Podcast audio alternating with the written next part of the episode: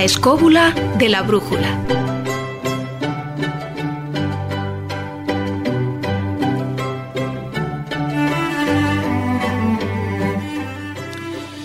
Muy buenas noches, queridos amigos, escobuleros todos.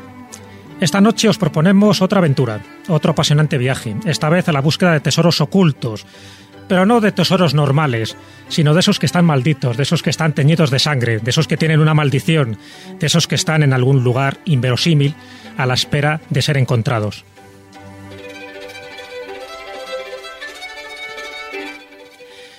Todo el mundo, en lo más profundo de su ser, anhela encontrar algún día algún tesoro. En la novela La isla del tesoro de Stevenson, su joven protagonista, Jim Hawkins, al principio solo buscaba oro y sin embargo encontró mucho más que eso. Luchó contra las adversidades, contra sus miedos y logró vencerlos.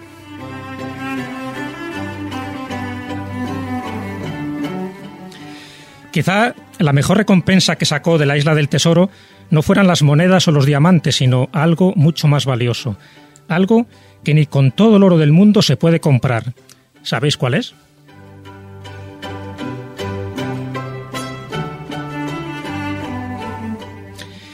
Ni más ni menos que el valor del compañerismo, de la amistad. ¿No dice el refrán que quien encuentra un amigo encuentra un tesoro?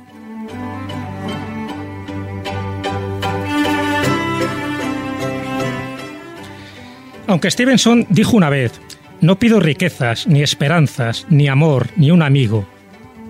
Todo lo que pido es el cielo sobre mí y un camino a mis pies. Así pues, con los pies aferrados al suelo, empecemos esta nueva aventura que para luego es tarde.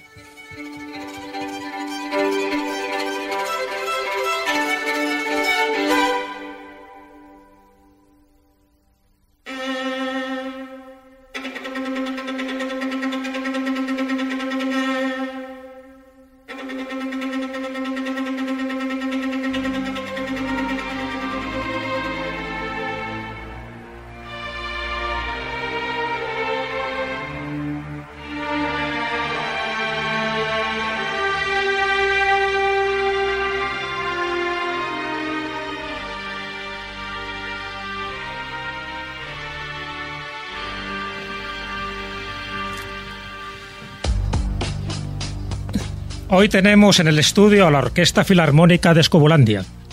Sus miembros, todos ellos maestros consumados y consumistas, han venido con sus objetos en la mano, algunos más grandes que otros, dispuestos a darnos un concierto, una serenata, una sinfonía o una opereta. Todavía no lo sé. Hoy nos falta el maestro Sentinella, que en estos momentos está en los ensayos de la zarzuela Katiuska y que le tendremos la próxima semana. Pero en la zona de los instrumentos de viento y metal, haciéndose cargo del trombón, con el virtuosismo que le caracteriza, tenemos al maestro Canales. Muy buenas noches. Buenas noches. ¿Qué tal el trombón? Eh, bien. De buen tamaño. Sin problema. ¿Y lo que tienes en la otra mano? Eh, Helio 3. Muy vaporoso nos ha venido. Tocando el órgano, la guitarra y la gaita con la misma mano, a nuestro hombre orquesta, el maestro Cuesta. Aquí estoy, aquí estoy. No, la gaita. ¿Cómo rima? gaita. ¿Esto es una gaita? La gaita, el órgano y la guitarra. Dios mío, si esto yo creía, no sabía que era una gaita, yo creía que era el órgano de la catedral de Gante. De gante o elegante. Eh, pues bueno, como usted quiera. Con las flautas, tanto la travesera, la de Piccolo como la flauta de Bartolo, al sin igual maestro Carrasco. Aquí con la flauta de Bartolo que tiene un agujero solo. No, que tenía un agujero, sí. Luego veremos a ver cómo suena, porque estas flautas las carga el diablo. En la zona de cuerda, tocando dos violas de gamba al mismo tiempo y sin darse importancia, al maestro Sánchez Barba. Hola, buenas noches. ¿Cómo va la viola? Va, va violando. Eh, eh, Ahora mismo es un violador de gambas.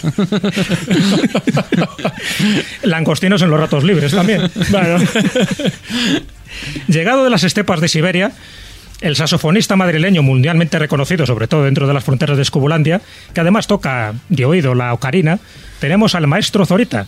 Buenas noches, ¿qué tal? Aquí me pilláis con el saxofón a tope. Sí, siempre con instrumentos que dicen que es una proyección de vuestra personalidad. Bueno, el saxofón más que la ocarina, sí, sí. El tamaño sí importa. El sexofón. Y en la zona de percusión, al mando de los timbales y de la técnica, nuestro chamán de las ondas sonoras, al maestro Bernabeu. Hola, buenas noches, bonitos. Esos timbales eh, afinados, Veremos a ver. veremos a ver, ¿no?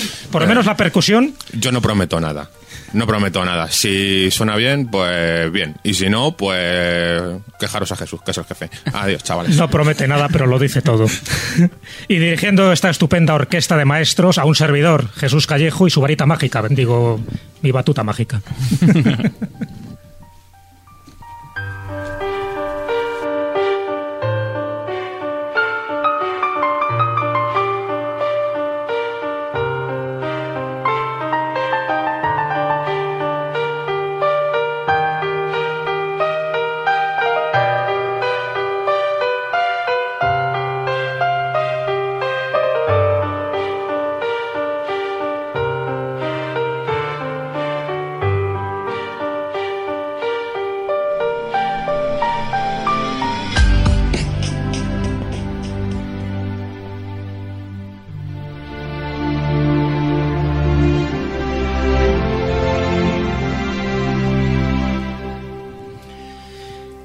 ya hemos presentado a la orquesta, como veis, todos auténticos maestros en su instrumento.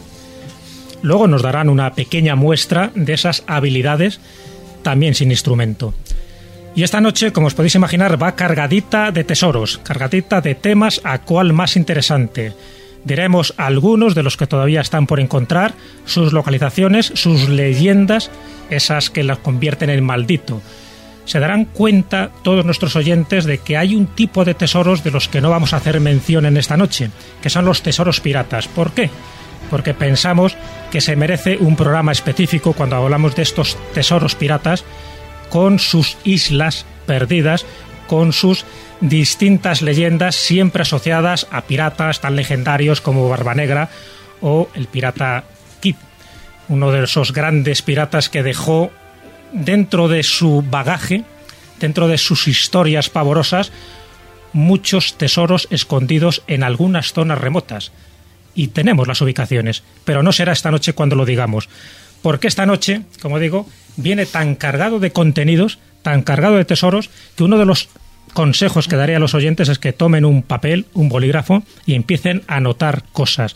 Porque entre otros aspectos, entre otras modalidades dentro del mundo de los tesoros, que están algunos por encontrar y otros ya están en algunas mm, colecciones privadas de Estados Unidos sobre todo, sí que hablaremos en el cofre del tesoro, por ejemplo, Miguel, de una corona de espe- muy especial. Sí, bueno, vamos a hablar de la...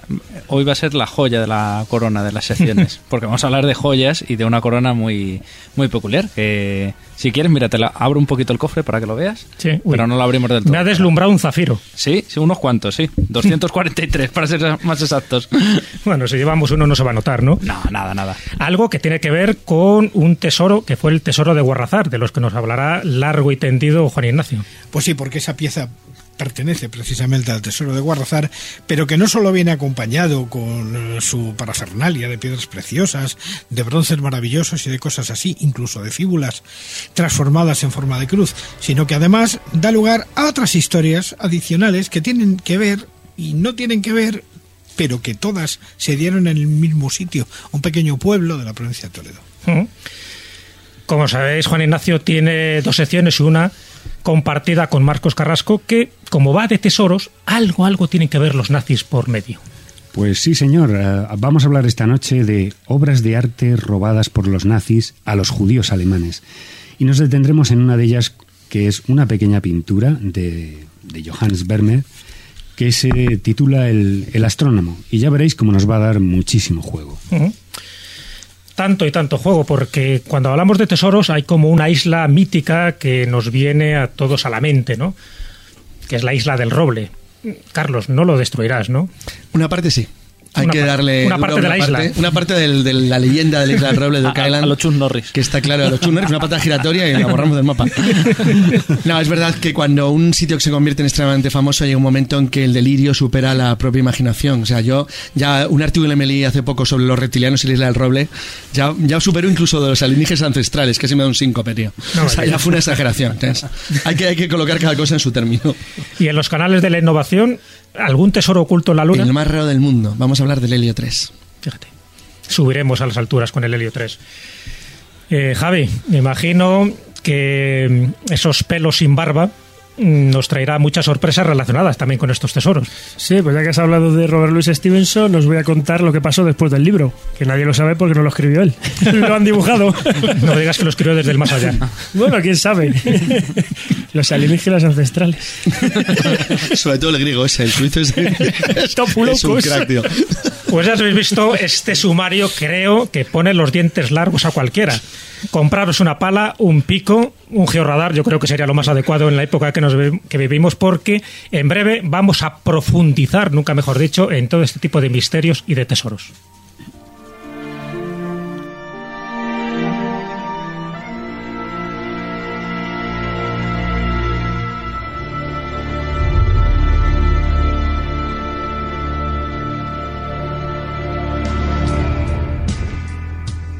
SAP CB Administración.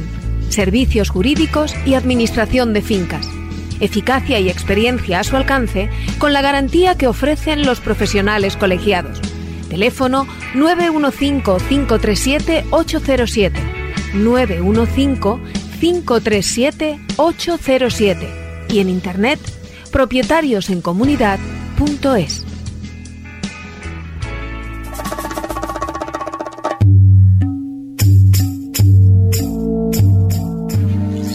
El cofre del tesoro.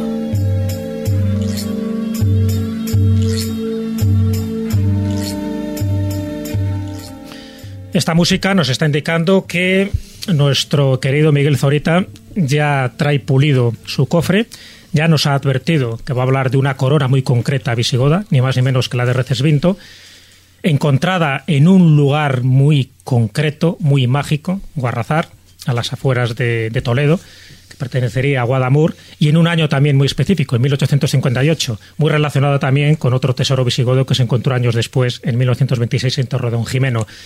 Y muy relacionado también con ese tipo de, no solo de reliquias, sino de tesoros míticos como la Mesa de Salomón, donde tanto Guarrazar como Torredón Jimeno son como dos piezas fundamentales a la hora de ubicar esa, es, casi ese desmadre que se produjo una vez que, que los musulmanes entran en la península en el 711 y iban dejando sus restos.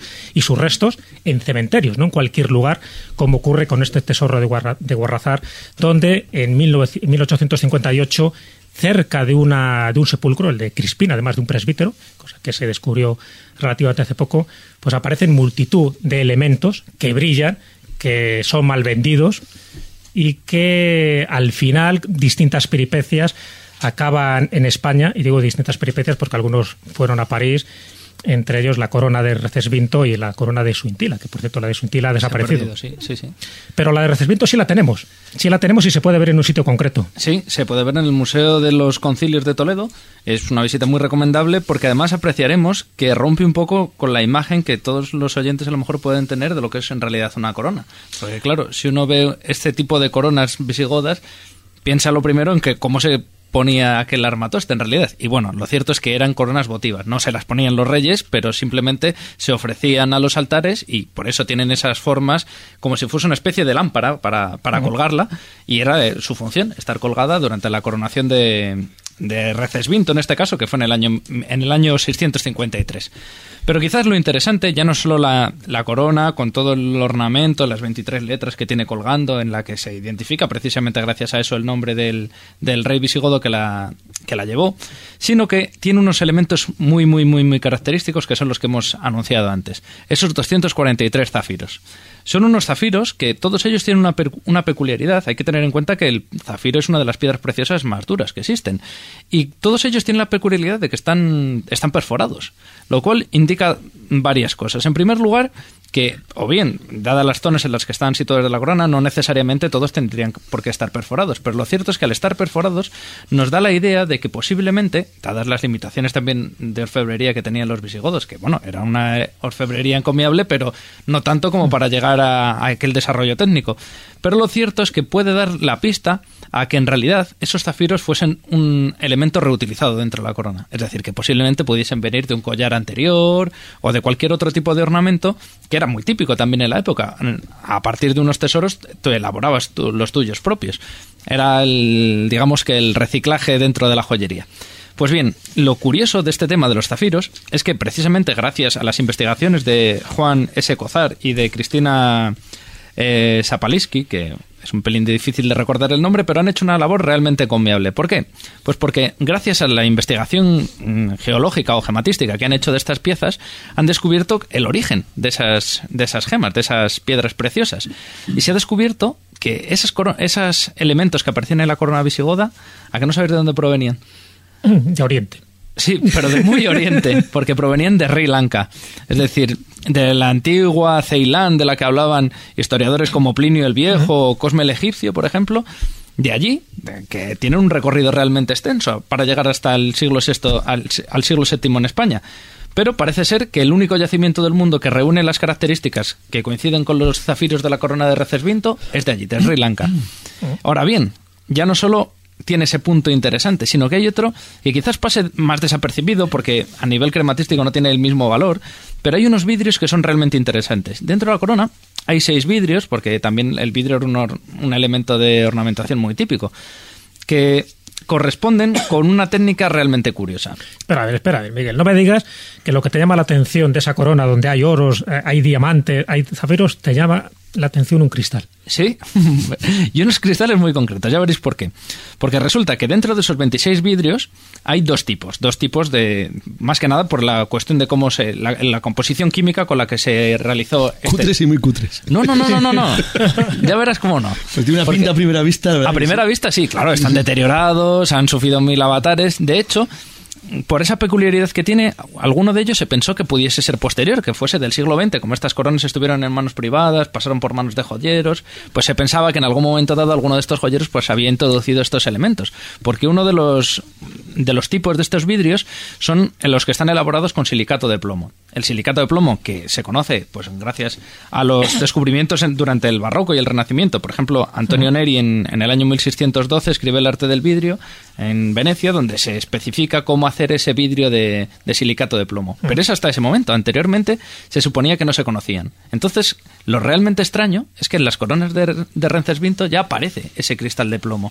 Entonces, ¿Cuál es la teoría a primera vista más factible? Pues que esos cristales fuesen incorporados después de su hallazgo y que pues esos joyeros, esas personas que tuvieron en sus manos las coronas, lo pues lo colocasen allí de mala manera y luego diese el cante a nivel arqueológico. Y sin embargo se ha descubierto que no, que también están igual de deteriorados que el, el resto de la corona. O sea, que es como un opar, es un objeto fuera de tiempo. Exactamente, pero un objeto que se adelantó, hablamos si, si los cristales son como poco de la coronación de Recesvinto, se adelanta prácticamente mil años al hallazgo de este tipo de, de vidrio. Una técnica, ¿no? Claro, una nueva técnica que se habría adelantado mil años en la historia, pero teniendo en cuenta que los elementos que aparecen en la corona, como esos zafiros, son elementos reutilizados, ¿qué no nos hace pensar que esos otros vidrios también pudiesen ser reutilizados de otras piezas anteriores? Es decir, que por lo menos estamos hablando de un hallazgo mil años anterior a su descubrimiento oficial, pero posiblemente mucho más antiguo todavía. O sea, que deduciendo lo que estás diciendo, los orfebres no son los visigodos, sino que traen algunas de, las- de estas gemas, en concreto los zafiros de Sri Lanka, ya manufacturados, posiblemente ya con esa abertura hecha, porque que se sepa, es un material tan duro que es muy difícil hacer una pequeña incisión para luego insertar pues, todo ese tipo de hilos de oro. Y por otra parte, el cristal de roca, estos vidrios, tienen una técnica de manufactura muy anterior a la época visigoda. Pero es como acabamos siempre con los alienígenas ancestrales. Llevar de los pelos. Creo- El griego de los pelos y va a jorobar toda la Lo historia. normal es que eso viniese del saqueo de Roma. Posiblemente. Lo normal, posiblemente. De hecho- se reutilizasen las joyas. De hecho, hay unos zafiros, por ejemplo, que sí que se sabe que estaban en el, en el botín del, del templo de Un Júpiter Capitolino. un pequeño matiz. Eso es, eso es seguro, pero hay una cosa más interesante aquí, todavía más rara y más extraña que lo que está apuntando Miguel. Efectivamente, cuando, cuando, cuando, cuando los, godos en el 410 toman Roma y llevan todo el tesoro y lo incorporan al, al, al tesoro del pueblo y una parte se integra en el tesoro real, que eran diferentes, la parte que va al tesoro real se incorpora a las joyas de la, de la corona, es decir, las joyas de los reyes, que es lo que acaban las coronas votivas de los reyes godos. Pero lo interesante y lo extraño del asunto es quién en la India antigua sabía que esos objetos tienen un enorme valor porque eran mucho más antiguos que ellos y merecían la pena ser exportados para coronas o para, para cualquier elemento orna- or- ornamental de reyes, porque eran algo único ya en la época romana y muy anterior. Aquí el problema, que es lo que está eh, apuntando Miguel, es que nos hemos, encontramos como objetos extremadamente valiosos y desconocidos en joyas eh, de reyes bárbaros europeos, pero que en realidad esos objetos eran muy anteriores a ellos y muy lejanos en el tiempo y en el espacio de donde habían venido. Que eso es lo que realmente es misterioso. ¿Qué culturas de la Asia antigua fueron capaces de hacer agujeros de incisión milimétrica en zafiros? Os aseguro que eso no es fácil, ¿eh? Os lo digo ya. Y yo, si alguien, bueno, nadie tiene un zafiro para destruir con, con un punzón de vidia, No, claro. lo- porque- los he dejado ahora, no llevo ninguno. pero, pero sería realmente interesante porque el zafiro no tiene la fuerza de un diamante, pero es un, es un cristal de una dureza extrema, es muy difícil de rayar. Entonces, realmente hacer eso exige una tecnología muy compleja. Mm. ¿Sabéis de dentro de ese tesoro del templo de Júpiter Capitolino qué zafiros sí se sabe que podían estar allí? Los de los pectorales de los sumos sacerdotes del templo de Jerusalén, porque dentro de esas piedras preciosas se sabía que había zafiros. Es difícil pensar que se tratase de estos, de, de los que acaban en la corona de Recesviento, pero bueno, ahí hay unos Pero- zafiros que son sospechosos número uno. Fijaros que hay una cosa que me llama muchísimo la atención y es que una de las piedras más extrañas que tiene la corona de Recervientos y además todos los tesoros visigodos de la época, sobre todo el famoso águila, ese águila que La fíbula, sí, esa. esa fíbula que tiene algunas veces, es un mineral extraño porque es un mineral bipolar, porque es las dos partes, la más roja y la menos roja es de lo mismo que es el piropo o almandino, que si es en piropo es más rojo y en- si es almandino es menos rojo, que es un mineral realmente extraño, o sea que había que irlo a buscar específicamente a los muy pocos sitios del mundo donde se puede encontrarlo. Es más complejo todo de lo que parece, ¿eh? Sí, sí. Al final Pero estamos yo- quitando todo el mérito a los godos. No, no, mi opinión no quiere decir que los godos lo supieran. Sabían que era algo muy valioso. Entonces los godos saben que esto es algo muy valioso y lo incorporan a sus objetos ornamentales de la monarquía, a las coronas de los reyes. a- Pero sin embargo, lo, lo curioso del asunto es que si los godos sabían que eso era muy valioso es porque los romanos sabían que era muy valioso, que a su vez lo habían traído de alguien más antiguo. Hombre, evidentemente los que sabían el valor de todas estas cosas eran los orfebres. Los reyes no tenían ni la menor idea, posiblemente estaban asesorados, pero realmente son los orfebres visigodos los que reciben toda esta tradición que viene desde tiempos muy antiguos. Claro, bueno, Plinio el Viejo, por ejemplo, en su Historia Natural ya escribe las propiedades que tienen alguna de estas piedras preciosas, siempre enfocadas un poco pues a los temas astronómicos, a los temas más supersticiosos, se podría decir incluso, y se habla de, la- de, las, de las propiedades médicas, por ejemplo, que tienen los zafiros, entra un poco dentro de lo que hoy llamaríamos superstición, pero sí que es cierto que se le da ya un valor no solo a la pieza, mm, por su valor geológico, sino también a cómo está hecha, a cómo está fabricada, que es quizás lo interesante dentro de estas coronas votivas. Mm, La original, la de es- está en el Museo Arqueológico de Madrid. Sí, el original está en el Museo Arqueológico. Sí. no tiene la forma que realmente debería tener en el momento que se encuentra, porque creo que está bastante Están manufacturada reconstruidas. y muy, reconstruida. Están reconstruidas porque cuando las La cruz encontraron- esa que cuelga, por ejemplo, era una Y figura. bueno, es que ahora claro. vamos a contar la historia de los avatares que pasaron, el te- que pasó el tesoro antes de sus ubicaciones, claro. Yo, yo he dicho el Museo de los Concilios Sí, de pero es que hay una reproducción, hay una reproducción, hay una pero- reproducción. es que- claro. no, quería- hay dos reproducciones. Una Bueno. está en la Ermita de las Nieves. Hay, que está, hay tres más, porque hay otra en la iglesia de Guarrazar. Sí, en la iglesia de Guarrazar, la ermita de las Nieves. Ah, se llama así, no sé qué se llama las Señora de las Nieves.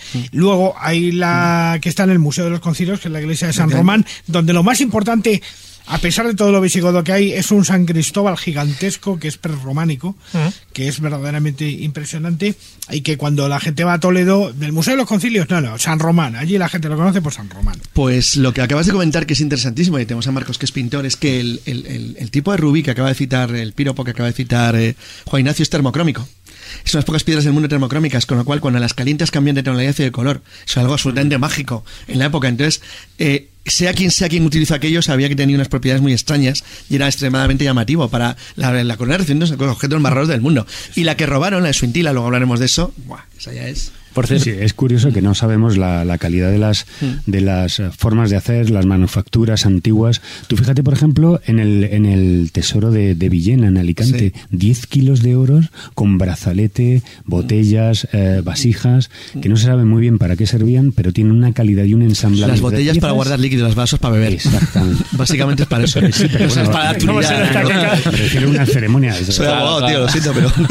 Ha hecho la No, no, pero te has dado cuenta que las vasijas lo mismo la querían para ponérsela encima de la cabeza. No, no, pero es que es demasiada cantidad de oro, efectivamente. Un uso profano, ¿eh? Pero acabas de decir, escondido, eh, metido en una rambla eh, de alguien que la escondió para Que no se la quitaran, probablemente. para ir a por ella, pero nunca volvió. Luego vais a hablar de Guarrazar, luego tocaremos un tema que nos contaba Jesús y a mí, que Jesús acordará en- con la gente de la Asociación Montes de Toledo, cuando hicimos ahí una exploración por la zona. Nos contaron una anécdota curiosa de por qué se enterró allí, que es genial. Bueno, como habéis visto, el tema da mucho juego y solo hemos hablado de una corona. No vamos a decir dónde está la corona en su intila, porque tampoco lo sabemos. No, porque te llama Javier a la policía y te detienen, tío. Pero fijaros que estamos hablando de una de las coronas de las pocas que se pueden localizar, que se localizaron, que se reconstruyeron, porque muchas fueron fundidas, otras se malvendieron, otras se trocearon, y la verdad es que todo ese tesoro visigodo ha sido un auténtico expolio desde el momento que fue encontrado hasta ahora. Pero lo poco que ha llegado a nosotros es para sorprendernos, y yo creo que los dos datos, los dos ejemplos que nos ha puesto Miguel, es muy significativo para darnos cuenta de que lo que teníamos, lo que tenían los propios visigodos, posiblemente ni ellos eran conscientes de la riqueza ornamental y gemística cuando procedían de unas zonas que a lo mejor ellos no eran conscientes, pero que reutilizaron de la forma que ellos sabían reutilizar, que era como coronas votivas. Como él bien decía, no se utilizaron en su reinado, sino que eran esvotos a una determinada eh, divinidad, normalmente a santos visigodos. Eso que quede constancia porque eh, nos sirve de introducción perfecta para el siguiente tema que vamos a abordar, de la mano del maestro Cuesta, que es ni más ni menos el contexto en el que esto se desarrolla, en el que se produce el hallazgo, que es en Guarrazar. Pero antes, yo creo que un contrapunto musical muy adecuado para la época de la que estamos hablando.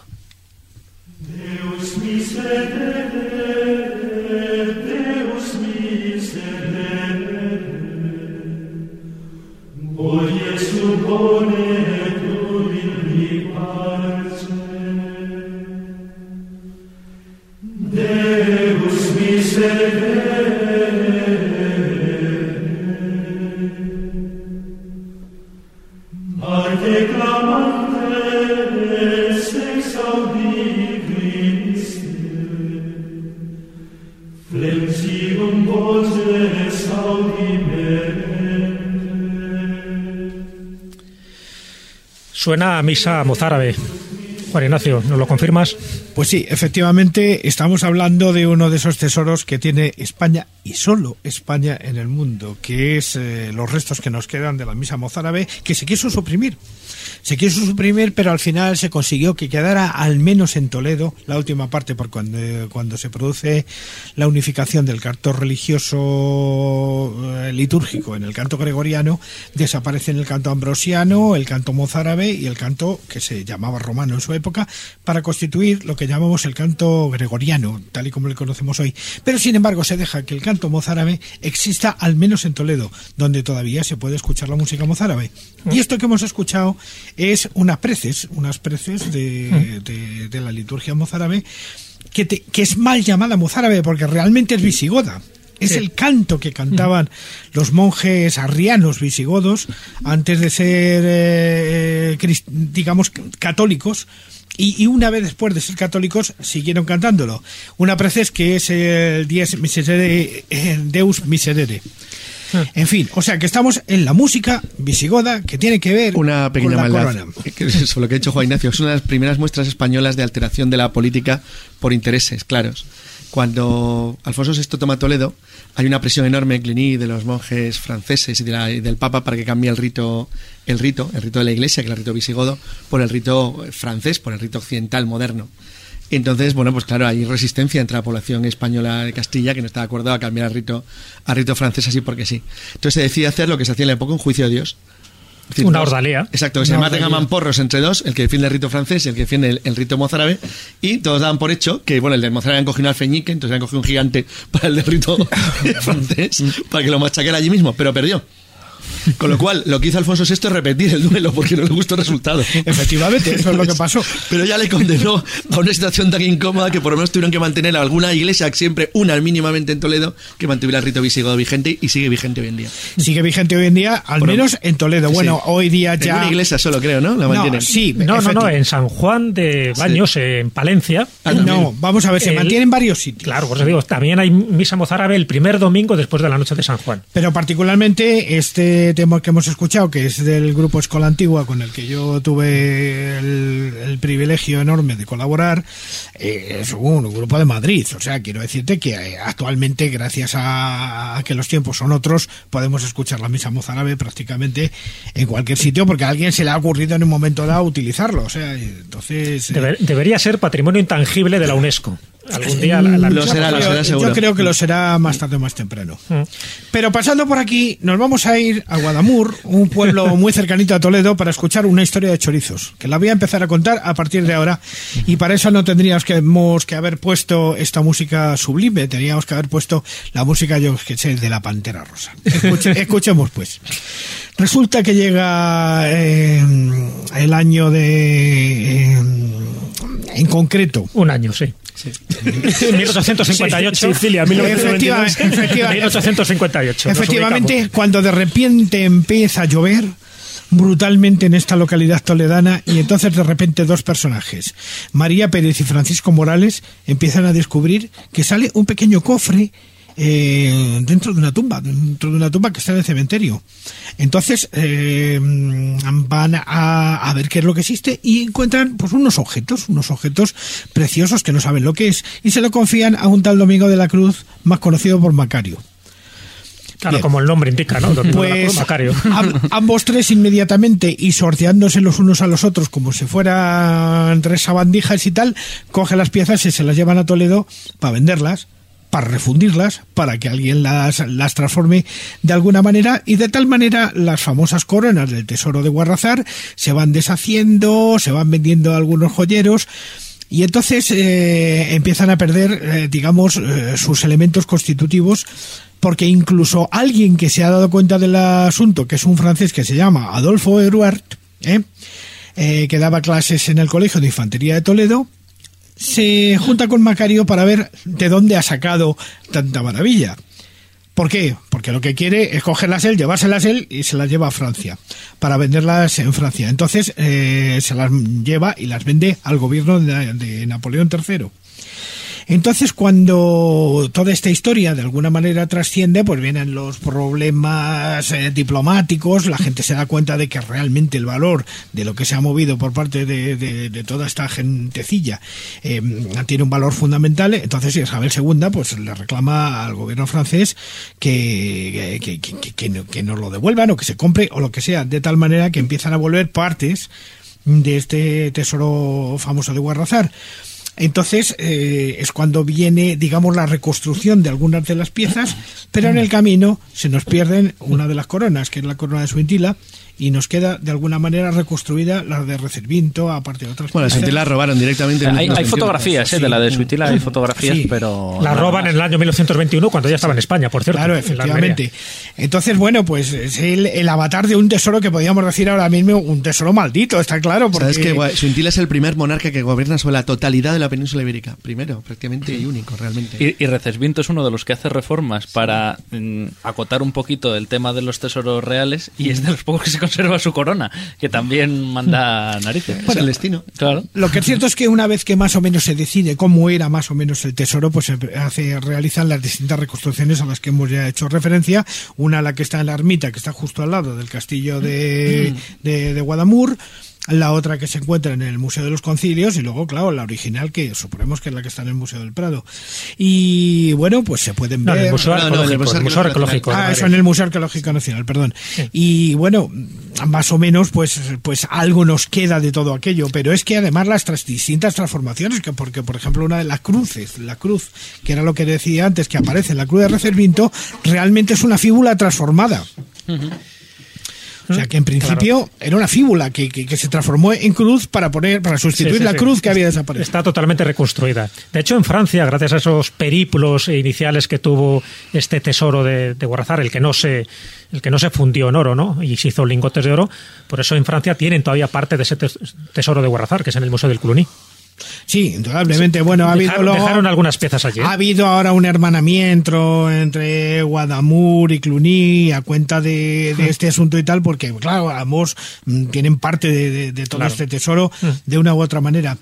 Y bueno, ¿qué decir sobre Guadamur? Pues ya que estamos aquí, eh, pues eh, nuestro zurrón del caminante nos va a llevar de alguna manera a esta localidad toledana para ver otra de las joyas que están allí, que es el famoso castillo, que fue construido por...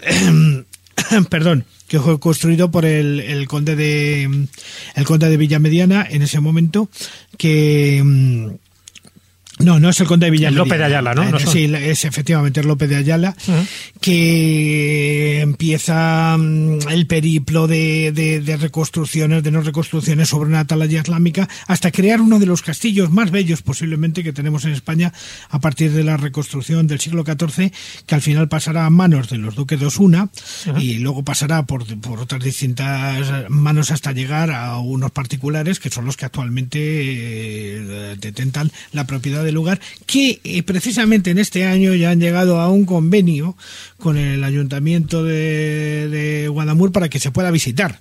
Eh, me parece que son miércoles, jueves y viernes o algo así. Pues sería ideal. Es un castillo precioso, además. Claro, es uno de los castillos más bonitos que tenemos aquí y que fue utilizado en diversos menesteres. Una como refugio, de alguna manera, de todas las gentes que, que se iban escapando de alguna manera de Toledo eh, en función de las distintas eh, persecuciones que ha habido de árabes, de unos y de otros. Porque es que, claro, se nos ha olvidado decir un poquito la razón de por qué en un momento dado puede estar el famoso tesoro de, de Guardacer aquí. Y es porque, de alguna manera, cuando viene la invasión de los musulmanes eh, a la zona de Toledo, eh, este tesoro se esconde en el cementerio del monasterio de Santa María de Sorbaces, que, que estaba en Guadamur, del cual no queda absolutamente nada, es el cementerio, y precisamente es en el cementerio donde aparece el arca, donde aparece el tesoro de Guarrazar, con todas estas coronas votivas.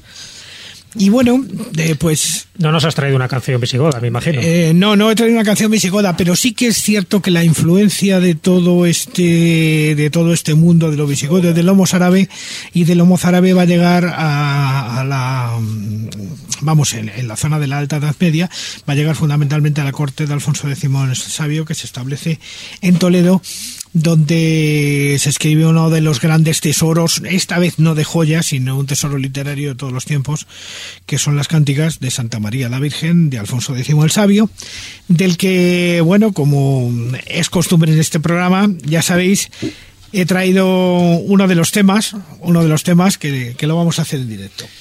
Mientras el maestro Cuesta está recogiendo su guitarra, su famosa guitarra, su instrumento, decir que eh, ahora en Guarrazar se ha descubierto nuevas, bueno, vestigios arquitectónicos de la época visigoda mm, y unas murallas de, bueno, de una extensión considerable, posiblemente correspondan a un templo, donde se supone que no solo había un cementerio, sino que había toda una ciudad visigoda. Algo más, hay una cosa muy importante para quien les guste la... Bueno, algún día habría que dedicarle un trabajo, es que Guarrazar sería muy pequeño quizás para un programa de la escóbula, pero lo daría para ello, ¿eh?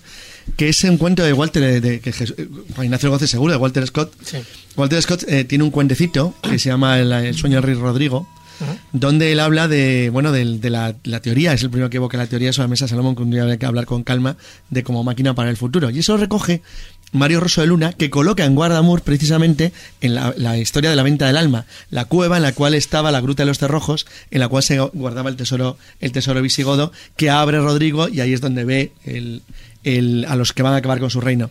Entonces, esta historia es muy curiosa porque la venta del alma se desarrolla, aunque hoy está colocada en otro sitio, se desarrolla realmente bajo las, bajo- donde hoy está el castillo de Guadamur, en la parte de abajo, que no deja de ser curioso, que es donde además aparece luego el tesoro visigodo. Pues digo que Guarrazar y Guadamur, están al lado, es un lugar mágico, se puede decir, porque no solo apareció aquel tesoro visigodo, sino que sigue apareciendo nuevos vestigios arquitectónicos como este edificio de mil metros cuadrados y cantidad de sorpresas que nos va a deparar en un futuro muy próximo. Maestro Cuesta, si está usted preparado, yo creo que es el momento. Bueno, pues aquí eh, una pequeña muestra de la cántica número 20 de, de las cánticas de San, el, el de Santa María la Virgen, la que se llama Virga de Guillesé, que está en el loor de Santa María por cuantas eh, mercedes nos faz. Virga de Guillesé, quien te soubese loar como mereces es no hubese pero que dices cuánto por nos padeces cada noite día sempre estás rogando Teu felai Maria porque no andando aquí pecando e malobrando que tu moita aborreces non que era cuando se verjulgando a darnos a sandeces.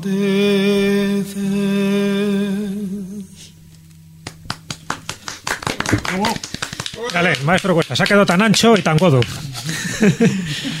Muchas gracias, porque es verdad, como tú dices, es otra joyita, esas también intangibles, que hay que preservar dentro de nuestro patrimonio cultural.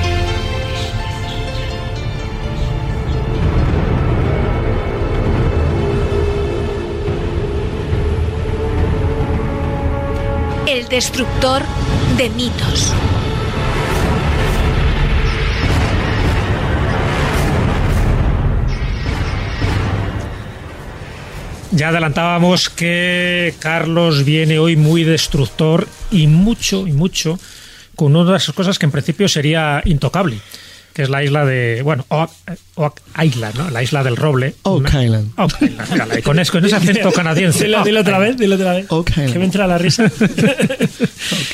Pues para mí que es de Segovia el acento. De Madrid, tío. Lanemore County. Estamos hablando de una pequeña isla que está en la costa de Nueva Escocia, en Canadá, que no es realmente una isla, ¿no? Porque está unida por una carretera a la costa Sí. y que en su momento estuvo a la venta. Es, es propiedad privada. De, técnicamente es una, es un, tiene razón que sea una península porque hay una carretera que la une con el, Ujú. con el continente y con todo el grupo de 360 islas, que son muchísimas, todas pequeñitas, en la vía Mahón. Así como suena. O sea, suena como, como, como la, la isla de, de las Baleares, pues termina en E. En realidad son un montón de islitas boscosas que rodean, que rodean una bahía en, en- en Nueva Escocia. Tiene solo 57 hectáreas, a unos 140 acres más o menos de terreno canadiense. Es pequeñita, se puede pasear por ella, no hay ningún problema. El problema que tiene es que, como acabo de decir, es una propiedad privada. Bueno, Oak Island sería muy largo para contar aquí, bueno, que me decir un programa entero. Luego. Hombre, de todos los que estamos aquí, el único que ha estado físicamente Sí, eres sí, tú, con lo cual ya tienes información de primera mano. Y sí, estuve hace cuatro, cinco, casi cinco años ya. Yo creo que ya ¿Cómo cinco años, ¿Cómo sí. pasa el tiempo? y la verdad es que mm, el sitio es sorprendente, pero se hizo famoso porque tiene una de las mayores leyendas, si no la mayor leyenda de tesoros actualmente que existe en el mundo.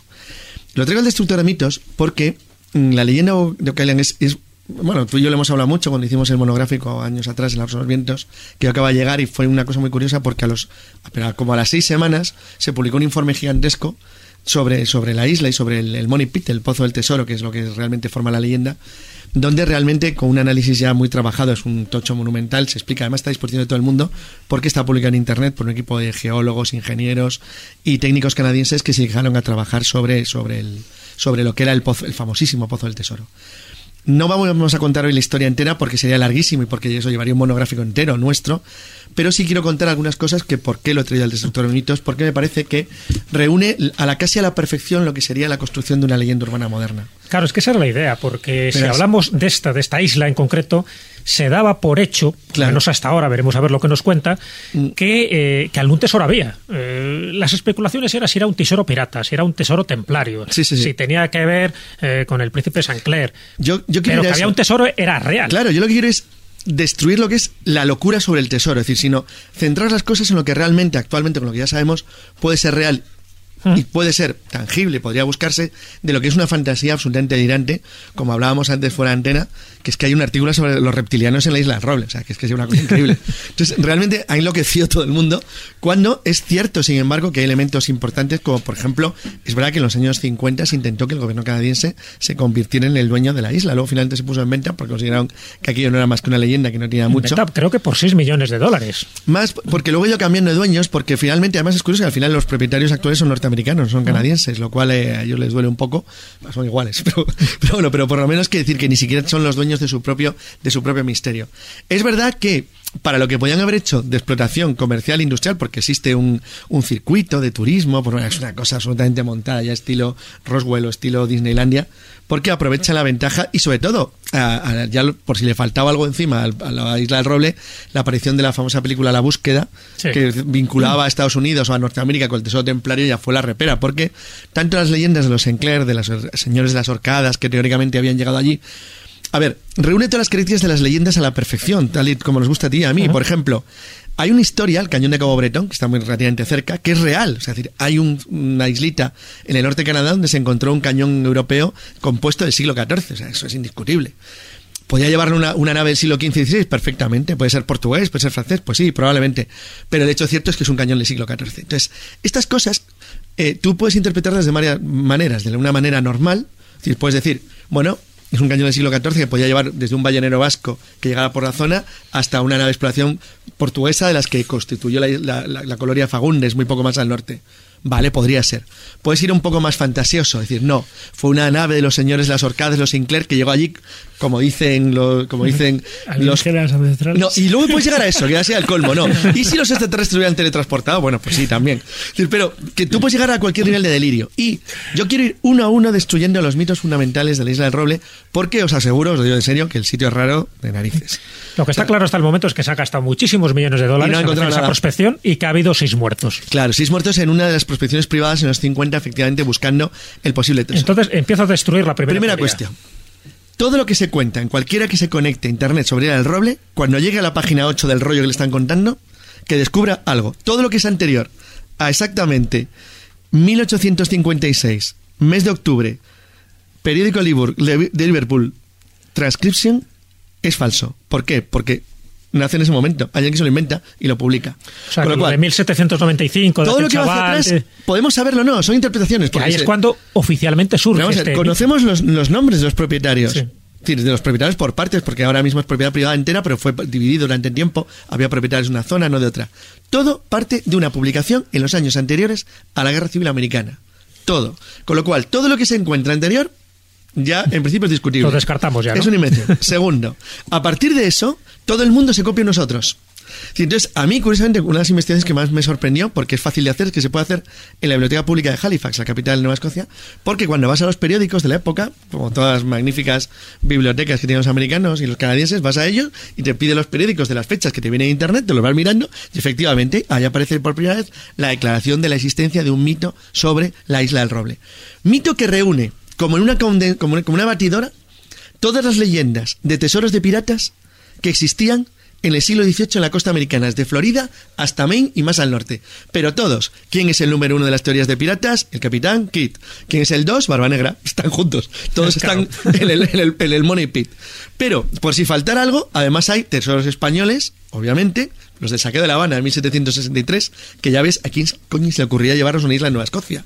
No había lugares donde Bueno, llevarlos. pillaba de paso. No pasa a ninguna parte. Entonces, bueno, pero es decir, que realmente lo que hacen a partir de entonces es que se le van sumando mitos. Hombre, Entonces, para mí el más interesante es el de Francis Bacon. con mucho, pero y los templarios, y puedes ser todos los que quieras, porque le van sumando. Entonces tú tienes una teoría rara a la isla del roble. ¿Dónde llegan los Sinclair? A la isla del roble. ¿Qué dibujan los Marceno? A la isla del roble. ¿Dónde llegan los alienígenas de Straes? A la isla del roble. ¿no? Berenguer Sony es donde escribió. Eh, la isla del roble. Entonces, todo el mundo acaba Por al allí. Entonces- Res Lechato estaba en la isla del roble, ¿no? Entonces, yo lo que, lo que, lo que, Fábrega. Tenía razón. Como estamos destruyendo mitos, yo lo que animo a todo el mundo, porque la Isla Roble es, vamos, si no tiene 10 millones de páginas en internet, es casi imposible abarcar aquello. Y sobre todo ahora mismo es un negocio, es un negocio redondo que funciona muy bien.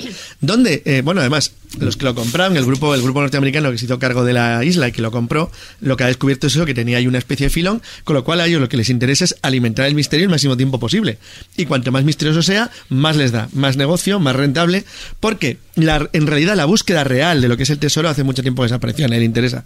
Ahora lo que les interesa es explotar comercialmente el hecho de tener uno de los lugares más misteriosos del mundo, con uno de los lugares que oculta unos tesoros. Bueno, si cualquiera dirán que está la pirámide de Egipto debajo. Es decir, es una cosa asombrosa. O sea, es que llega a decirte seriamente que hay egipcios, todo lo que quieras del mundo. Entonces, es un disparate monumental. Entonces, todo esto hay que cortarlo porque realmente una leyenda realmente interesante sobre una base real y es que el Money Pit existe. Entonces, es verdad que yo lo he visto eso de fuera no, porque no te dejan y porque es muy complicado. Bueno, porque además ellos te vas enfadando mucho cuando te van contando la historia porque es un cachondeo, es un disparate increíble. Pero, pero da igual, pero a ellos, a ellos les gusta. Entonces, les gusta porque saben que hay un montón de turistas allí que están allí a ver si, que son los que han pagado por ir, a ver lo que les para. para Pero para ti entonces cae de real en todo. lo que da real es que el, el pozo existe, que se construyó probablemente con un interés eh, meramente técnico, pero que por alguna razón alguien lo pudo, pudo utilizar tal vez a finales del siglo XVIII para ocultar algún tipo de tesoro. Algún oficial de ingenieros Sí. del ejército Sin duda alguna estuvieron allí, con lo cual, y ahora voy a contar lo que sería, de todas las teorías que conozco, la única que yo creo que merece la pena ser investigada, aunque parezca también un disparate, porque tiene unos elementos de conexión con documentos, que es lo que tiene que buscar un historiador, que es bastante importante. Se llama, ah, por cierto, la empresa propietaria se llama Triton Alliance.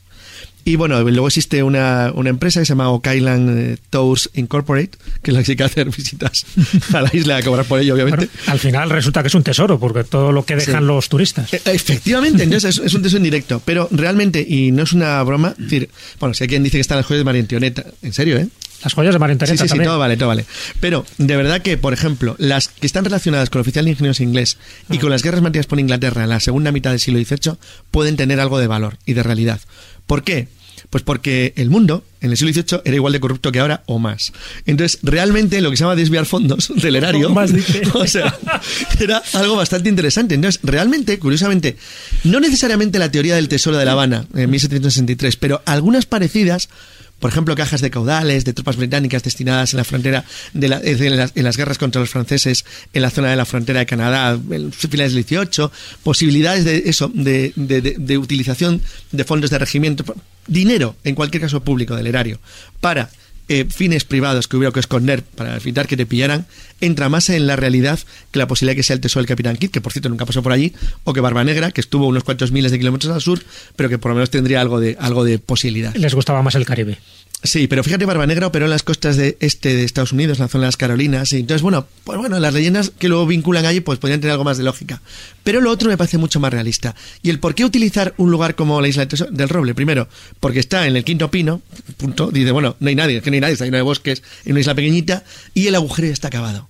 Con lo cual puede ser útil, además eh, tiene un problema de inundaciones, que eso ocurrió varias veces, con lo cual es un buen lugar donde tú ocultar algo. Entonces, conclusión, ¿puede haber un tesoro en la isla del Roble? Creo que es posible, creo que podría haberlo. ¿Qué clase de tesoro? ¿Están las joyas de María Antonieta? Pues estamos lo que queráis a que no. Entonces, claro, No, pero eso que se contó de que había una piedra con una inscripción, que se encontró Sí, un eso es verdad. pergamino, que Pero se todo, eso, huesos. pero todo eso no. Todo eso se basa en las declaraciones publicadas a partir del siglo XIX, de medio siglo XIX, en los periódicos de, eh, británicos. O sea, que para ti eso sería falso. Eso creo que es falso, creo que es una invención, porque no hay pruebas físicas, no hay documentos que demuestren que eso está. Y los que hay parecen inventados también, con lo cual parece un hoax, un fraude, no parecen serios. Sin embargo, sí parece real, porque es real que el pozo existe, tiene diversos niveles de construcción, fue afectado por inundaciones periódicas y tiene elementos de mampostería y construcción humana muy sofisticados, lo cual quiere decir que a alguien le interesó mantener aquello en funcionamiento para algo que desconocemos. Ahora, con la tecnología actual, y una empresa como Triton Corporation, que se dedica entre las cosas a construcción, es decir, bueno, uno de los son constructores de la costa este de Estados Unidos y, por ejemplo, está en Miami. Entonces, tienen dinero, medios, técnica y capacidad para hacerlo. Que no hayan descubierto nada todavía, a mí me extraña. Me extraña porque pueden aislar el pozo, que es lo que intentaron durante un tiempo. Ver si se podía aislar la zona del pozo como que lo mete en una especie de cápsula para a partir de ahí, si tú tienes un tesoro grande, todo el mundo sabe, y no hace falta que citemos el Odyssey, el caso de la empresa Odyssey, cuando hay pasta y hay seguridad, van a por ello, sin duda alguna. Entonces, si no lo han hecho, es porque o no les interesa o tienen dudas. Entonces, yo creo que básicamente es un misterio extraño donde la- el 99,9% de lo que se dice es un puro fraude o una mentira. Pero mójate, Carlos. ¿Quién lo pudo hacer y qué tendría ese tesoro? ¿Cuál sería el tesoro? El tesoro de ser algo es lo que he dicho al principio, sería algo que tenga que ver con probablemente mm, elementos monetarios de finales del siglo XVIII relacionados con la política inglesa en la zona del Atlántico Norte. Es decir, pueden ser desde eso, desde caudales capturados en Cuba hasta pagas de regimientos de la Guerra de Independencia americanas desviada allí. Entonces, yo creo que tiene más que ver con el robo privado, o sea, a nivel mafiosillo, o sea, alguien que se quedó con la pasta y lo escondió, y lo escondió porque no se lo podía llevar. Curiosamente es algo parecido a lo de Guarrazar y lo uno se me olvidó comentar un detalle. El, el motivo de que nos dijeron, además que curioso, a Jesús y a mí, los que nos acompañaban de la Asociación de Montes de Toledo, decir, bueno, ¿y por qué enterrar el tesoro de Guarrazar en un cementerio? Pues porque a nadie le extraña cavar. Claro, es un sitio donde si tú vas luego y vuelves a por él, es fácil que estés cavando. Claro, es un cementerio. No es un sitio raro. Entonces, pues esto es algo muy parecido. Es un lugar que ya estaba medio hecho, te venía bien para esconder algo, con la posibilidad de ir luego a por ello y sacarlo. ¿El por qué no volvieron a por ello y lo sacaron? Pues por miles de razones. Pero yo te doy una razón, simplemente porque, como habéis dicho antes, hasta cierto momento anterior al siglo XX, Oak Island estaba a hacer gárgaras. Sí, claro. No, no, y Es- ahora mismo. Es a, pa- es a pa- es a partir de, de- de Sí. los años 80. Sí, no, la cuando coche deja de- nada, pero- Cuando empieza a ser famoso el lugar, ¿entiendes? De alguna manera en la, en la mente de, todos los que. Famoso, es verdad que famoso lo era, lo que ocurre que no podías llegar, tú lo has dicho muy bien, si nadie iba allí, porque vas a ir a ese sitio tan remoto. Famoso era porque dentro de los buscadores, de esos misteriosos y de leyendas, pero es que leyendas como Cook Island, en toda la costa este de América hay montones. Otra cosa este sitio ha pasado a la fama por dos razones, pero esas leyendas existen desde el estado de Nueva York y Maine y Vermont al norte todos, tienen alguna leyenda, o en las Carolinas, de piratas, de tesoros hundidos, porque les gusta, por- Claro. porque como pasa en el Caribe. Pero a nivel de marketing es que es una idea Claro. estupenda para Mm. potenciar el turismo de un lugar. Que- Fíjate, claramente. a- hablamos con Oscar, con Oscar Fábrega de Rennes Le Chateau y aquí yo creo que sucede algo parecido. Lo bueno de esto, a nivel arqueológico, que Oak Island tiene un registro arqueológico muy limitado, entonces no puedes causar grandes destrozos. No Claro. vas a destruir una muralla visigoda en Oak Island, porque no hay. No, pero es verdad que en España, al surgir esas leyendas, muchas veces también han repercutido muy negativamente en los lugares. Pero han- fíjate que aquí Jesús tenía razón cuando citaba a Francis Bacon que cada uno que escribe un libro sobre Oak Island aporta un, un tesoro nuevo y un tipo nuevo que ha metido allí cosas. Y al final te encuentras que está todo el mundo. ahí- está implicado desde Shakespeare hasta, como acabo de decir, María Antonieta. Y dices, pero ahora qué disparate. Pero, pero Carlos, la tecnología actual no permite ahora mismo la detección de, Yo creo me- que sí. de metales y Yo creo que mismo- sí. ¿Sabes lo que ha pasado en Perú ahora mismo? ¿no? Sí. Que en- han ido extranjeros allí a, la, a Machu Picchu y han dicho, bueno, han detectado que ahí hay una habitación, etcétera, pero se los han quitado en medio enseguida. Pero yo creo que sí, te voy a poner un ejemplo, un ejemplo de amigos nuestros que Jesús lo conoce, que trabajan ahora mismo para la Junta de Castilla y León en el Castillo de la Mota del Marqués, que son el grupo arbotante, tiene un magnetómetro de protones para mirar el un georradar, para mirar lo que hay debajo. Entonces están rastreando con georradar todo lo que tienen alrededor. Entonces, de- Encomienda pero es- teutona, por de- cierto. Una encomienda teutónica, exacto, de los creadores teutones en Castilla. Entonces, de Santa María de los Alemanes, de la Mota de. Toro. Entonces, están buscándolo con, con magnetómetros de protones. Pues, pues claro que puedes hacer algo parecido. Más Triton Corporation, es una empresa gigantesca. Si no lo hacen eso, ¿por qué no quieren o por qué no creen en ello suficiente? Y porque han visto que se gana más pasta de otra manera, que es manteniendo el permanente mito. Bueno, como vemos, el mito ha quedado semi-destruido, no destruido al, al 100%. Y propongo lo que decía Juan Ignacio, cambiar el nombre de la isla del Roble y llamarla la isla donde se puede hacer gárgaras. Sí, sí, no, no, claro, por supuesto. Yo particularmente creo que las cosas cuan- cuan- donde mejor se esconden es al ladito, que es donde menos se ven. Entonces, eso nos quizá nos debería... debería llevar tenemos que hablar de- Que es el argumento de la carta robada de Edgar Allan Poe. Sí, y tenemos que hacer un, un día un comentario sobre gastronomía de lugares que visitamos. Por ejemplo, la, el menú Halifax de Está hecho. y. Tomamos nota.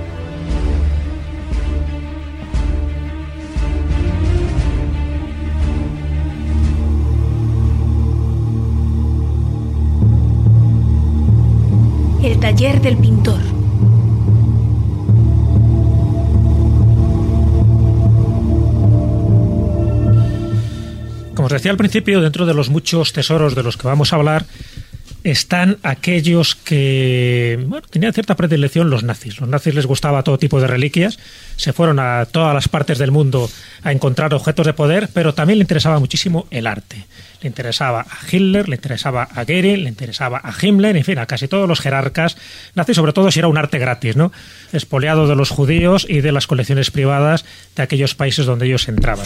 De hecho, eh, una noticia que salió en distintos telediarios de finales del año pasado, se hablaba de que se habían recuperado unas 1.500 obras, entre ellas algunas desconocidas de Chagall, de Otto Dix y otros exponentes del llamado arte degenerado, y se habían encontrado eh, en una casa de un anciano, de un antiguo coleccionista de obras de arte en Múnich, en el sur de Alemania, y todo este arte es el que eh, él había heredado por distintas vías bastante turbias y relacionadas con este expolio de los jerarcas nazis, ya digo que estaban muy interesados en este tipo de obras. Algunas se han podido recuperar, pero otras, por desgracia, eh, han desaparecido definitivamente. Juan Ignacio Marcos, creo que tenéis las pistas de muchas de esas obras, algunas desaparecidas por desgracia, otras se han reencontrado y son auténticas bellezas, auténticos manuales casi casi de ese arte esotérico. Bueno, yo creo que debemos empezar por un camino que no sé si lo voy a decir correctamente porque yo mi pronunciación de alemán no es de lo mejor que he encontrado, pero creo que me lo puede corroborar aquí mi amigo Carlos. Y es que Alfred Rosenberg, que creo que es algo así como Obersturmführer o algo así, eh, bien, Vamos a averiguar. muy cercano al Führer, a Hitler, crea a mediados de los años 30 una cosa que se llama la Brigada del Reichsleiter Rosenberg o la RRR, que es la encargada dentro del Pero, dentro de ¿Qué te ha pasado en la boca? Estás a punto de estornudar. Bueno, Rosenberg de- para los amigos. Bueno, Rosenberg, que dentro de- del ámbito nazi es el encargado del expolio, del expolio de obras de arte. De obras de arte, algunas que interesaban muchísimo, porque, por ejemplo, había una que interesaba especialmente, que era eh, la... eh, lo diré en un momentito y tal. Que está lleno de papeles ahí. Sí, efectivamente. Se trata del políptico de la adoración del Cordero Místico que se encuentra en Gante, que se encontraba en Gante. ¿Por qué? Porque tenía unos elementos fundamentales que eran los clavos. un- un- un- en la pintura aparecían los instrumentos con el que- los que hacía, había sido eh, torturado, supuestamente Jesucristo, en la cruz y que interesaban enormemente a, a los nazis como objetos de poder. Era Reichsleiter. Efectivamente. Bueno, pues Rosenberg se encarga de organizar eh, el expolio, el expolio de todas estas obras de arte y de esconderlo en un, en un sitio absolutamente secreto que, que mm, a- aparece en la historia como, como, como, como ese lugar donde van todas estas obras a parar para que no cayeran en malas manos y que tuvieron que ser recuperadas eh, una vez terminada la guerra mundial por los Monuments Men, que se dedicaron a buscarlo y que por una de esas casualidades las encontraron en un lugar muy concreto que era en las minas de sal de en las minas de sal De de, Caixerola. Uf, no no de Caixerola no eh, es que esto es muy difícil de pronunciar porque los que no alt, Altausi en los Alpes austríacos. Bueno, ha dejado el micrófono lle- lleno de miasma. Pues efectivamente. Y donde aparece una leyenda que es fundamental, que es el famoso que dicen decreto Nerón del Führer, donde había determinado Hitler que habría que quemar prácticamente todas las obras expoliadas por los nazis caso de perderse la guerra, pero que realmente es una leyenda porque nadie sabe exactamente si realmente existió el del tal decreto Nerón del Führer, puesto que las obras no fueron quemadas y además porque tampoco tendría muchísimo sentido, de alguna manera. Bueno, pues entre estas obras que los nazis eh, eh, esconden allí, que son 750.000 se dicen en algunos en algunos puntos. 750.000. 750.000 obras que... fueron una 750.000, auténtica- pero vamos a centrarnos en algunas que son realmente importantes. Sobre todo, algo que le gustaba muchísimo a Hitler, que eran las de Johannes Vermeer. Y a mí, no tiene que ver. Eh, efectivamente, y algunas también de, de Klimt, eh, en fin, de varios autores importantes. Creo que Marcos aquí nos ha traído una miscelánea de cuadros que podemos saber que los nazis eh, usufructaron de alguna manera. Algunas han desaparecido, otras están, otras han sido recuperadas. En fin, cuéntanos, Marcos. Bueno, como tú bien decías, eh, aquí he traído algunas, algunas de ellas, pero que, que, lógicamente, bueno, pues las que eh, eran consideradas como arte degenerado, pues iban a la hoguera directamente, como algunos de los cuadros de Van Gogh, al que no le gustaba para nada. ¿Qué se entendía, Führer. Marcos, por arte, de, arte degenerado? ¿Qué Arte degenerado era el que no eh, se ajustaba a la normativa de, de esa visión heroica que tenía, de esos valores eh, heroicos que tenía eh, Hitler, ¿no? Y de la raza aria y de la perfección filosófica, etcétera, ¿no? Pero Entonces- cuadros pintados por judíos, por ejemplo, pintados por dementes. Exactamente. El, sobre todo, el, todo lo que salía de las manos de los judíos era asociado con, con este tipo de, de arte degenerado. Eh, bueno, Van Gogh en este, he traído aquí uno que se llamaba, eh, es un autorretrato de, de Van Gogh que se conserva una fotografía y fue li- literalmente carbonizado, ¿no? Concretamente, eh, otro del pintor, eh, de este mismo pintor, estuvo dando vueltas desaparecido, apareció en 1996 en una subasta y ahora mismo está en paradero desconocido, que es el retrato del doctor Gadget que hemos comentado esta mañana, o sea, a- bueno, antes de, de entrar la- a, la, a la emisión. Y, por ejemplo, Gustav Kling, que lo ha comentado... Sí, eh, Klimt era muy odioso. Madre mía, Kling, esto es una auténtica maravilla porque Gustav Kling, un, un auténtico artistazo austriaco eh, de- del movimiento modernista, descubre una serie de parámetros aquí que, que son unos pasos agigantados en, la- en el- en la- en lo que es la invención estética de, de la nueva vanguardia que va a venir ahora, ¿no? O sea, que viene a principios de siglo, ¿no? Y es el cuadro de Adele Bloch-Bauer, eh, es un retrato en la que solamente se distingue la, eh, la cara de esta mujer, con las manos unas posturas un poquito retorcidas, y lo que, lo que mete aquí, lo que introduce eh, Klim es todo este universo decorativo de, de orfebrería, de dorados, de, ornamentación, pero todo en dos dimensiones, conjuntándolas con las tres dimensiones que se pretende más o menos representar en un retrato. También hablo de escultura. Desaparece la Madonna de Brujas de Miguel Ángel, en la que podemos destacar, eh, al igual que la Piedad, eh, cómo el niño tiene mayor tamaño que, que la Virgen María y esto aparece dos años, eh, desaparece, se tira dos años confiscado y actualmente se encuentra en la, iglesia, en la iglesia de Nuestra Señora de Brujas. Pero aquí quiero hacer hincapié en uno de los cuadros que fue uno de los preferidos de Hitler. El de Vermeer, ¿no? El de Vermeer. El astrónomo. Es, el astrónomo.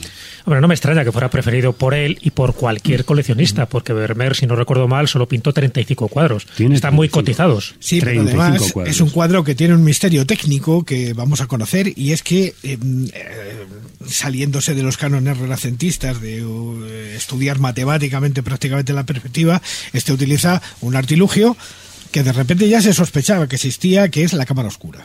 Claro, que al igual que, bueno, en, en este concretamente tiene otro, otro cuadro parecido que se llama El Geógrafo. Básicamente, una pregunta técnica. Estamos viendo, tenemos delante ahora mismo 8 o 9 cuadros. A mí Vermeer me encanta. Pero ¿no te da la sensación de que prácticamente siempre hacía el mismo cuadro? Que había una luz Eh, colocada en una hay- pared. la luz exactamente, y había te lo iba a comentar. Que podía ser de igual, el astrónomo, el cartógrafo, es decir, eh, siempre en el mismo el cuadro. concierto, Sí. la alegoría de la pintura, todos sí, sí. más Mujer o menos leyendo junto a una Exacto, ventana. siempre. La lechera. Todas oficial, iguales. muchacha Todas iguales, riendo. Muchacha Y- con jarra de agua. Y de unas dimensiones muy parecidas. La todos, alcahueta. Que no son cuadros muy grandes. Además, ¿os acordáis de la película esta de La- De la joven de la la perla. La joven de la perla, hecha por. mm, eh, ¿Era Charlie? Es- Scarlett Johansson. Scarlett Johansson, sí. que, la, que bueno, la, la aborda, ¿no? Entonces, concretamente, ¿por qué hemos traído este cuadro aquí? Porque es el representante de todos estos que ha mencionado Carlos y, y Juan Ignacio y también Jesús, eh, que eh, de repente, bueno, este pintor no se dedica concretamente a la pintura, es, eh, tiene otra, otra ocupación y él pinta cuadros muy pequeños, pero se dedica a investigar, a investigar las leyes de la luz, las leyes de la óptica y concretamente en Alemania, digo, perdón, en, en, en Holanda, en, por esa época es el, el mejor fabricante de lentes para telescopios, microscopios y entonces parece ser que eh, Vermeer hace uso de la cámara oscura y esto mm, se puede se pueden ver eh, de varias formas es decir eh, aquí no hay en, sus cuadros podemos ver eh, hace mm, poner una serie de objetos y personajes al lado de una luz que procede de una ventana que arroja unas sombras oblicuas que son muy difíciles de componer ¿no? Luego en este cuadro mismamente podemos ver que este, este personaje está posando la mano en, un, en una bola, en un, en un globo terráqueo. Y Creo que es hay- un globo celeste, a diferencia Sí, del geógrafo, globo. que es un globo terráqueo. Me parece que esa es un poco la diferencia El básica geógrafo creo que tiene un, un mapa abierto, ¿no? Un Exactamente. Luego es para aquí- distinguir un poco lo que es la astronomía de lo que sería la geología, que sería el otro que intenta representar, que sería el cuadro hermano de. Efectivamente, y lo que, lo que está diciendo Carlos ahora mismo es que muchos investigadores dicen que él abre un libro que se llama El Manual de Metius, ni más ni menos que por el tercer capítulo donde dice, yo no he tenido el cuadro este delante, pero se puede ver hasta el tercer capítulo donde dice que el astrónomo busca la inspiración divina y bueno, eh, representa a este personaje absolutamente que queda traspuesto con cuando descubre alguna medida en el mapa y recibe esa misma A inspiración. ver, ¿no? Marcos, eh, Juan Ignacio, os voy a poner un aprieto. ¿Quién es ese personaje? ¿Hay teorías? Sí, La teoría es que es el Sí. propio autor. De hecho, eh, seguramente que se buscó algún auxiliar para que mediante la cara oscura hiciera el trazo con el que él haría el cuadro definitivo. Pero además es que hay de- otros detalles técnicos que son fascinantes. El hecho de que incluso ha reflejado, porque las lentes de la época eran deficitarias, la profundidad de campo, un concepto fotográfico previo.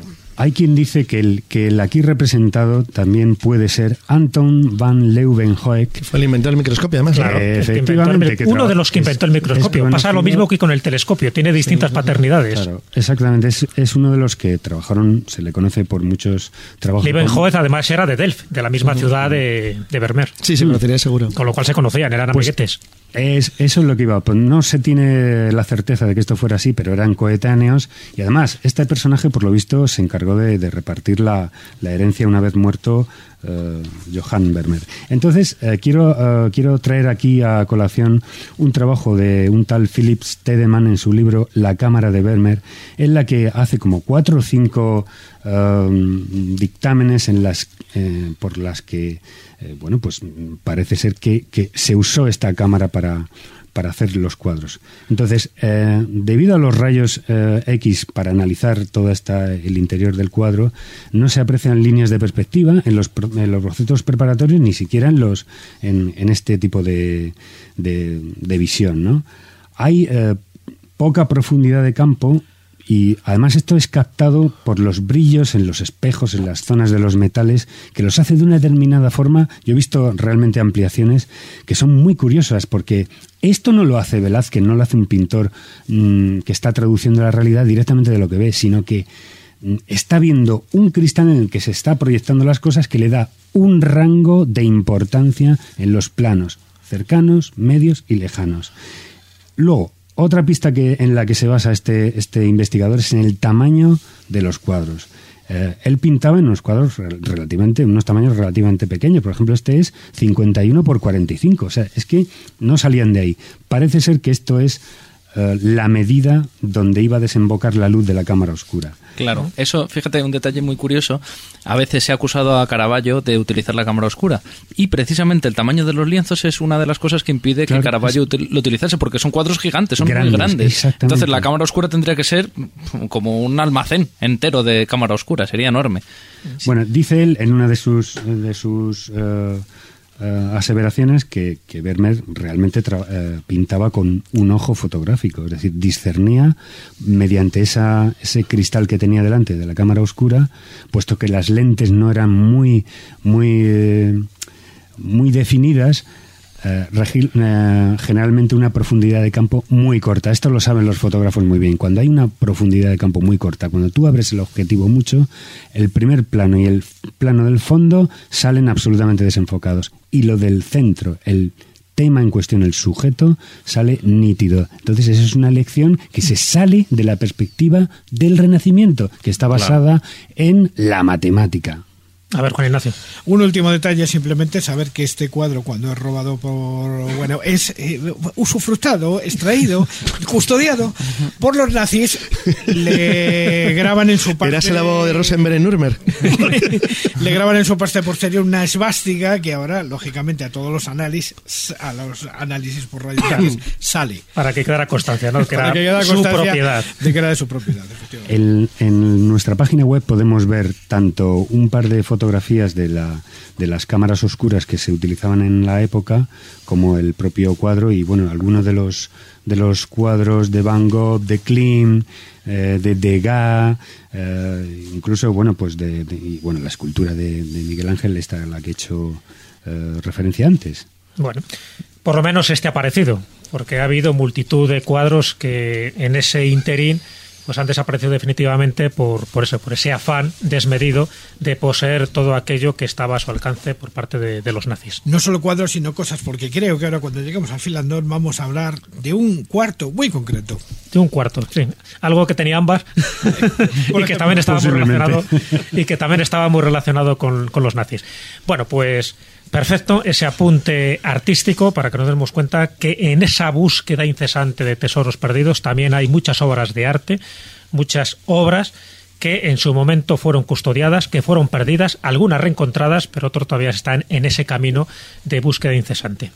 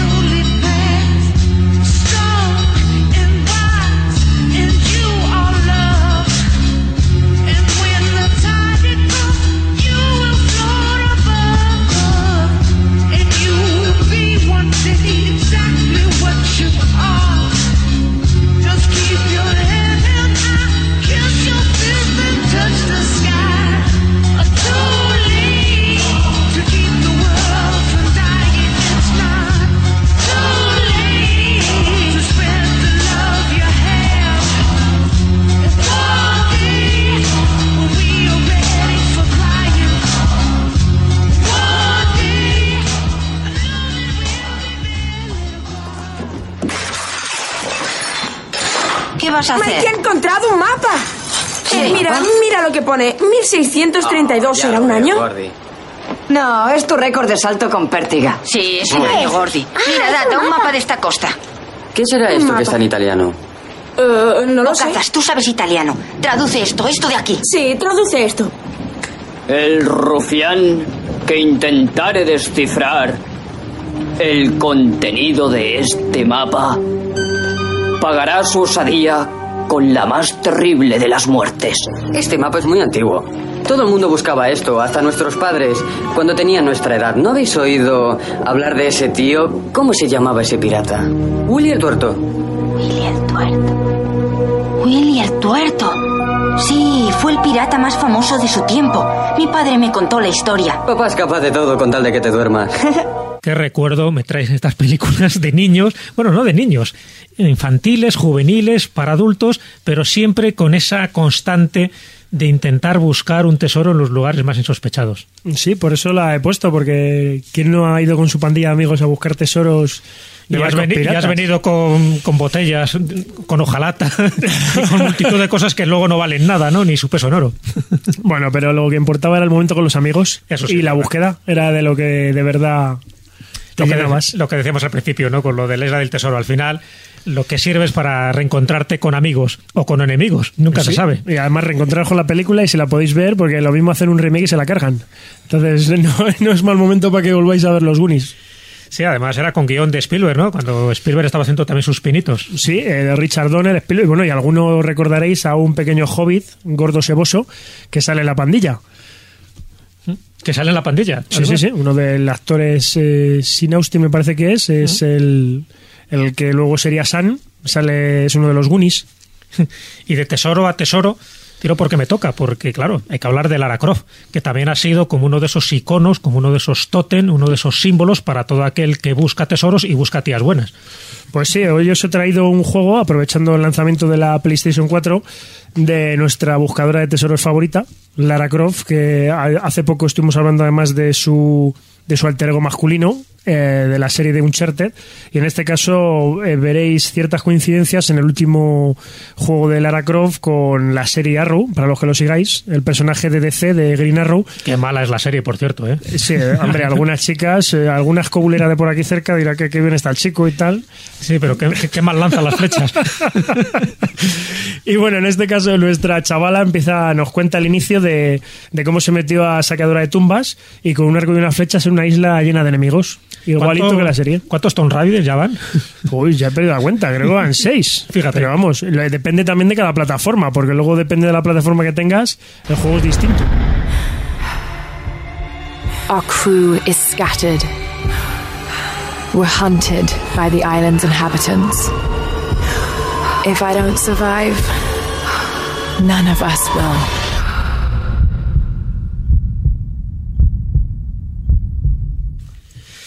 ¿Con qué te quedarías, Javi? ¿Con la película o con el videojuego de Lara Croft?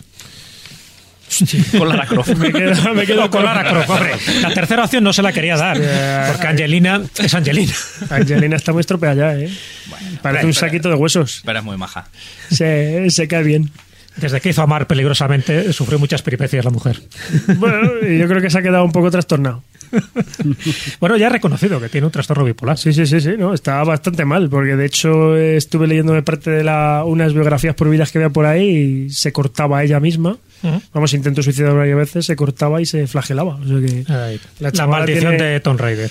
Tiene una pedra importante. Nos traes un documental, una película documental sobre un personaje curioso, ¿no? Sí, hoy esta vez he tirado por, por el lado positivo de la vida. Como hace poco estuvimos además hablando de, del tema de Sauron, que te gustó la letra, pues ya que siempre dicen que atacamos al cine español, esta vez he traído una película de, bueno, película documental de Ventura Pons, que me ha llamado la atención porque se llama Ignasi M.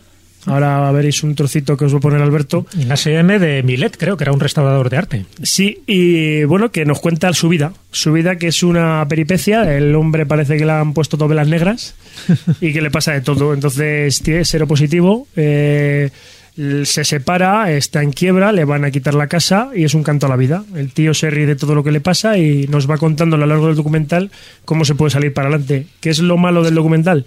Que está en catalán. Pero con subtítulos. Con subtítulos. Entonces, eh, a mí no me supone problema porque he trabajado bastante allí y, y, bueno, entiendo el Dominas catalán. todos los idiomas. Eh, tampoco hace falta. En la intimidad. Tiene que decir en la intimidad. Entonces, en la intimité.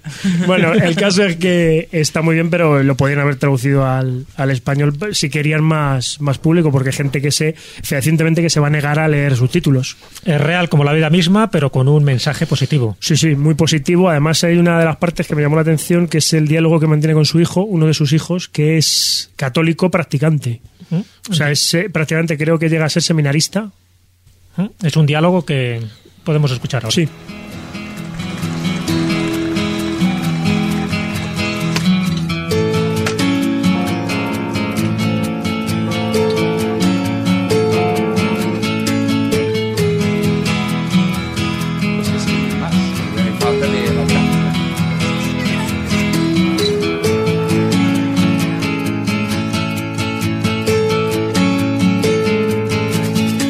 La meva vida sempre m'ha acompanyat una càmera fotogràfica. Sempre. Aquesta manera innata d'anar fent fotos. I les vas guardant i guardant. I et vaig portar a la platja nudista gay Sí? de Sitges. I amb el teu fill, amb totes les galindoines a l'aire, No, no, no, però i tots els correctes. altres. I em va agradar perquè jo puc fardar de que pocs fills tenen una mare amb 80 anys que poden anar a fer nudisme gay en una platja de Cancaneig. Però qui, qui em va molestar? Si molesta més una platja normal, que són més grullers. M'aixeco, miro per la finestra. ¿Por qué has elegido este diálogo? Ja, bueno, en realidad el, el primer diálogo que hemos elegido es cómo habla con su madre, que su madre también es de muy moderna, y nos cuenta la primera vez que fue a la playa nudista de Siches y iba con las pelotillas colgando al aire y que a la madre le gustaba, ¿eh? porque no se sentía ofendida. En la época, en una época más anterior a esta, claro. Entonces nos cuenta esa que la madre se siente más a gusto en esos ambientes Claro. de libertad, ¿no? Y nos vamos a una novela que evidentemente está muy relacionada con tesoros. Esa novela famosa, otro de esos bestsellers de Pérez Reverte, La Carta Esférica, que también, por cierto, se hizo película. Se hizo una película de Carmelo Gómez y bueno, yo lo he traído porque prácticamente el, el libro, mm, yo siempre digo lo mismo, antes de criticar hay que leer. A mí me gustó, hay gente que si os metéis por ahí y leéis las críticas, pues no le apeteció... Es que Reverte yo creo que no deja indiferente. O gusta o no gusta. Con, independiente de- con independencia de lo que pueda escribir. A mí me gusta la No forma lo sé, que a mí, tiene por de ejemplo, escribir. depende. Lo sé que sí, lo sé que no. Depende. A mí me parece un tema interesante, además el protagonista pues es un fiel reflejo de su personalidad, un tío solitario que le han echado de la marina, de repente una mujer, aparece un mapa con un galeón hundido, la historia de sí, lo que pasa que bueno, no ha tenido el triunfo de otros personajes de Reverte y la película, pues desgraciadamente este hombre no da una con el cine, porque no conozco ninguna película, bueno, quizá el Maestro de Esgrima. Sí, es la única que juego decente, Es sí. la única que dio un poquito el salto a la fama, pero las otras la verdad es que han tenido una crítica nefasta. Bueno, la novena puerta, dentro de que era un pequeño trozo del Club Dumas, tampoco estaba mal. Bueno, sí, es verdad. es La verdad. novena puerta. Ahí sí, Johnny bueno, Depp se sale ahí. Pero hay algunos momentos en la novena puerta que te dan ganas de ir a tomar una Coca-Cola. Y a la, triste, otro bar. a la triste la fotografía, por ejemplo, es muy buena. El La vestuario es espectacular. Lo Sí. único eh, mejor que la serie. Ya sabéis lo que va con que nos han amenazado. Que hace poco en la página está puesto ya el tráiler de la serie de La Triste. Sí. Entonces, pues Por cierto, la protagonista de esta novela, de La Carta Esférica, es una empleada del Museo Naval de Madrid, donde hay uno de los mapas más importantes y que tú trajiste, Miguel, una vez en tu cofre, ¿no? El de Juan de la Cosa. Eh, Que es el, el mapa donde aparece la representación de América más antiguo, del año no, 1500. No, no le traje la, a- en el cofre, pero sí lo mencionamos a propósito del mapa del Caboto, yo creo. Ahí está. Pero sí, sí, yo sí, sé que lo mencionaste en un momento dado. Sí, el, el mapa de Juan de la Cosa es espectacular. Es una de las joyas que tienen los museos de España. Y si hablamos de piratas y de mar, eso, ¿qué pasó con John Silver? bueno, pues hoy como has, además no sabía que ibas a hacer la intro de Robert Louis Stevenson. Decir venido- el largo. El largo, el largo, efectivamente. Como anillo al dedo, pues hoy os traemos un cómic que no es ni de DC ni de Marvel, es de Norma, del guionista Xavier Dorison, el dibujante Lofrey, y nos traen por 15 euretes 60 páginas con la historia del primer tomo, que son varios, de momento van por cuatro, de Lon John Silver, que pasó después de los acontecimientos de la Isla del Tesoro. Un dibujo excepcional y la historia que os enganchará y muy barato, cómic europeo del bueno. ¿Y qué pasó? Ah, no, vamos, que leerlo, ¿no? no vamos a hacer la que Carlos y vamos a destripar aquí. Hay que ser un spoiler. Un spoiler. Ay, ay. Y terminamos con música, buena música. Sí, hoy os traigo un tema que Alberto conoce de sobra, de unos riojanos, Tierra Santa, que los acusaron en su momento de ser un grupo que escuchaban neonazis. Es una cosa curiosísima. O sea, basta que hagas una letra sobre el Imperio Español para que te llamen neonazi. Y los chavales se dedican a contar historias de, de España, historias de España, pero de historia. Entonces, en este caso, han cogido el poema de José Espronceda y han hecho un temita que se llama La canción del pirata. Que suena así.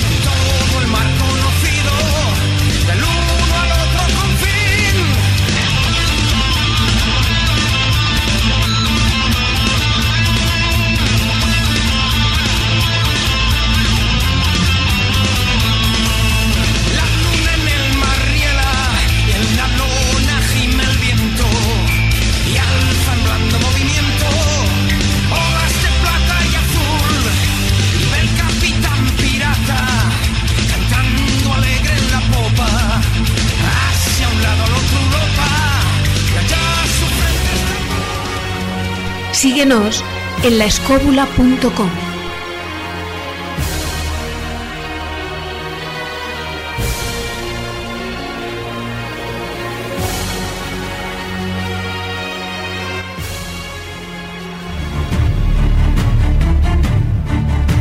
Comienza el filandón.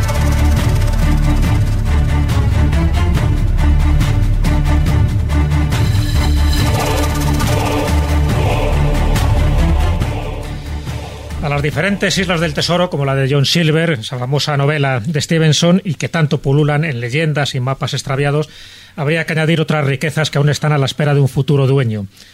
Hay botines enterrados por ladrones como Jesse James y Ma Barker que nunca han sido encontrados porque fueron asesinados o fueron ejecutados antes de poder hacerlo.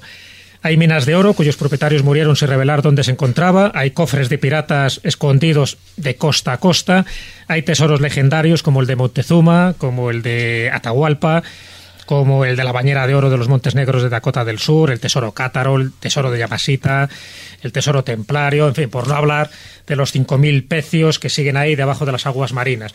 Bueno, pues de todo esto vamos a hablar en este filandón porque ya hemos hecho una incursión en muchísimos de, bueno, de los tesoros, algunos encontrados, otros por localizar, pero nos quedan muchísimo y eso que estamos, ya digo, descartando los tesoros piratas. Esto es una pequeña muestra de lo que acabo de comentar, porque hay otros tesoros no consistentes en joyas ni oro y son incluso más valiosos que los cofres escondidos por filibusteros sin ningún tipo de escrúpulos. Me refiero a la biblioteca del zar Iván III o al Salón Ámbar de San Petersburgo, que ya Juan Ignacio antes nos hizo un pequeño apunte relacionado con los nazis. Ese Salón Ámbar se pudo encontrar, se ha reconstruido, está en alguna parte. ¿Qué me podéis decir del Salón Ámbar? Pues mira, que no sabemos dónde está. O sea, así de sencillo, no sabemos dónde está porque desapareció. Desapareció durante la Segunda Guerra Mundial. Eh, el Salón Ámbar, que fue diseñado por un señor que se llamaba Andreas Luther, eh, realmente estaba en Leningrado. ¿eh? Fue un regalo del, del emperador de Prusia a, A Pedro I, ¿no? a Pedro I, efectivamente, y dicen que esa cantidad de ámbar que tenía, esa eh, obra de arte auténtica y tal, valía más que el oro en ese momento. 12 porque veces más que el oro. Porque estaba realmente cotizado. ¿Qué es lo que pasa? Que cuando llega la Segunda Guerra Mundial, Hitler, que quería que se estuviera en Alemania, lo llevaron al castillo de al castillo que- era el centro De Königsberg, ¿no? de Königsberg, justamente donde estaba el, el centro ide- ideológico místico de la Orden Donde Negra. nació por cierto. Y a Sí, partir y de- hoy es Rusia, fíjate, es Fíjate. Kaliningrado. y a partir de ese momento desaparece. Desaparece y nadie sabe dónde está. Eh, posiblemente está en algún sitio, es posible. O también es posible que cayera dentro del famoso decreto Nerón y fuera destruido eh, con el final de la Segunda Guerra Mundial. Lo que es cierto es que se reconstruyó con donaciones de diversos de diversos industriales de, de toda la zona, o sea, de daneses, noruegos, y que actualmente pues se puede ver una réplica de, de cómo fue, pero que evidentemente no es el original. Es uno de esos grandes misterios que tenemos por ahí, porque realmente existe ya, no existe, dónde está escondido, dónde lo escondieron, se lo quedó alguien, porque a lo mejor algún día nos llevamos la sorpresa de que un día en una pobre granja de, yo que sé, de Alemania, de Baviera, de, de- de- de Bohemia o de algún sitio, pues resulta que aparece el salón o desmontado Hitler lo que pasó o es que construido. mandó a un grupo de hombres para que desmontaran pieza por pieza todo eso. ¿eh? Y tú imagínate que estaría, a lo mejor está en una nave, que en un garaje, yo qué sé, metido Ahí en cajas Sí. inidentificables. La, bueno, hace poco la Academia, bueno, los rusos están obsesionados con el de Ámbar y hace apenas un año y medio hicieron un informe especial porque la ciudad en la que estaba Königsberg, que era el centro de la orden teutónica en Prusia Oriental, eh, hoy es una ciudad rusa, es el enclave de Kaliningrado, es un- una zonita de Rusia que está aislada de Rusia, es decir, tienes que atravesar territorio de otros países para poder llegar. Entonces, Kaliningrado, bueno, la población alemana la echaron y Kaliningrado se convirtió en una ciudad rusa, pero Kaliningrado quedó hecho picadillo en el año 45, no quedó nada. Entonces, la primera había tres, tres teorías. La primera era que desapareció porque como es muy inflamable, el ámbar arde bien en un bombardero aliado, uno de los bombardeos sobre Königsberg. Dos, que fuera escondido. O tres, lo que creen los rusos, que fue troceado, partido, dividido y metido, como ha dicho Juan Ignacio, probablemente como hicieron otros muchos tesoros, en cajas separadas y llevado a otros sitios. Entonces, el problema es qué otros sitios son y dónde están. Esa es la cuestión. De todas maneras, déjame dejarme que os cuente una anécdota, una anécdota de, de mi vida que creo que, que nos podría llevar a una reflexión. Hace algunos años, era yo muy joven, en aquella época tenía la edad de, de Miguel Zorita. Allá por los sumerios. No, eh, andaba andaba de Zascandil, porque yo siempre he estado de Zascandil por los montes de la Sierra de Madrid. Y llegué a un pueblo, a un pueblo que no voy a decir el nombre, para que nadie vaya allí en busca de posibles tesoros como si eso fuera relechato. Venga, nunca diremos que es el Escorial. Pero diré que es. pero- no, no, no, no es el Escorial, está en el entorno de la Navas del Marqués. Uy, uy, Claro, uy. claro. Uy. Pero es un pueblo muy pequeño. Bueno, pues entonces allí tomé en contacto con un hombre que, que cuidaba perros.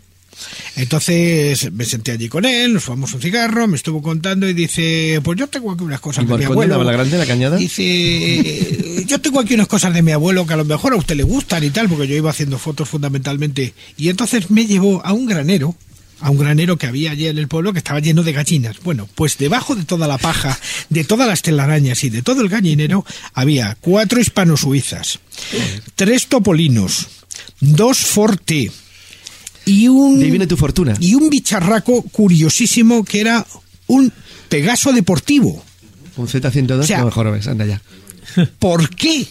¿Por qué alguien había guardado aquello en aquel granero de aquel hombre que él no sabía tampoco quién lo había puesto allí y, y él no era consciente del tesoro que tenía? Yo no sé lo que ha sido después, porque la verdad es que nunca lo he conseguido averiguar, ni sé si sigue allí, si no sigue allí. Pero me quedé impresionado. ¿Y eso qué tiene que ver con el Salón Ámbar?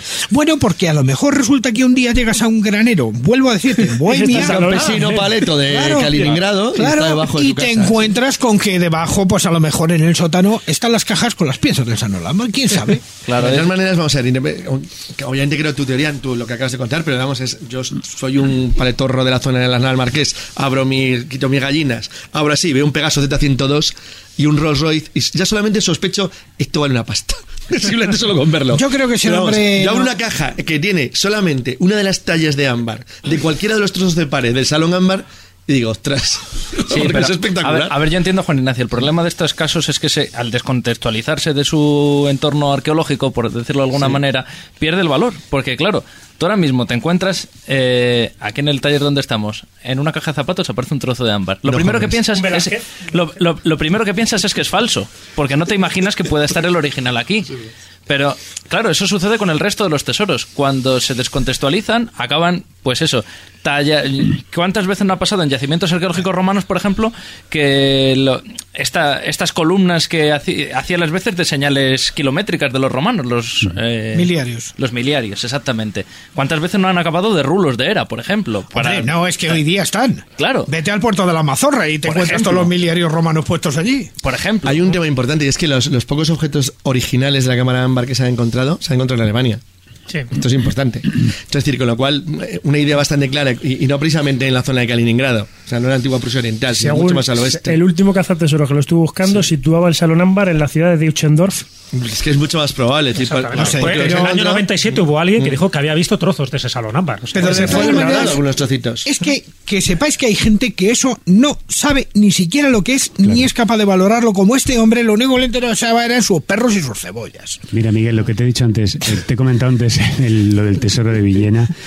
Eh, la primera persona que se encontró un brazalete de medio kilo de oro eh, de ese tesoro de Villena en Alicante, lo encontró entre la tierra y... y- Si fue estos que llevan a su amarillo compro, se calla, lo ¿Sabes con qué lo confundieron? Con una pieza de camión porque estaba totalmente llena de tierra y colgada en una, mm, bueno, de una obra eh, continuamente, o sea, eh, colgado en una pared y estuvo allí semanas hasta que alguien lo, lo lavó, lo sacudió y dijo, "Oye, pero esto es oro y se lo llevó al primer arqueólogo que estaba por allí, etcétera. Mira, yo tengo un caso de un auténtico tesoro que estuvo muchísimos años en un pequeño marquito en, en la pared de una casa y nadie sabía que era un tesoro. Era un sello de Isabel II de una edición, de la edición creo de 1852 azul, que vale una pasta. Y eso estaba puesto en un marquito en una casa de La Habana y nadie lo sabía que eso era un tesoro.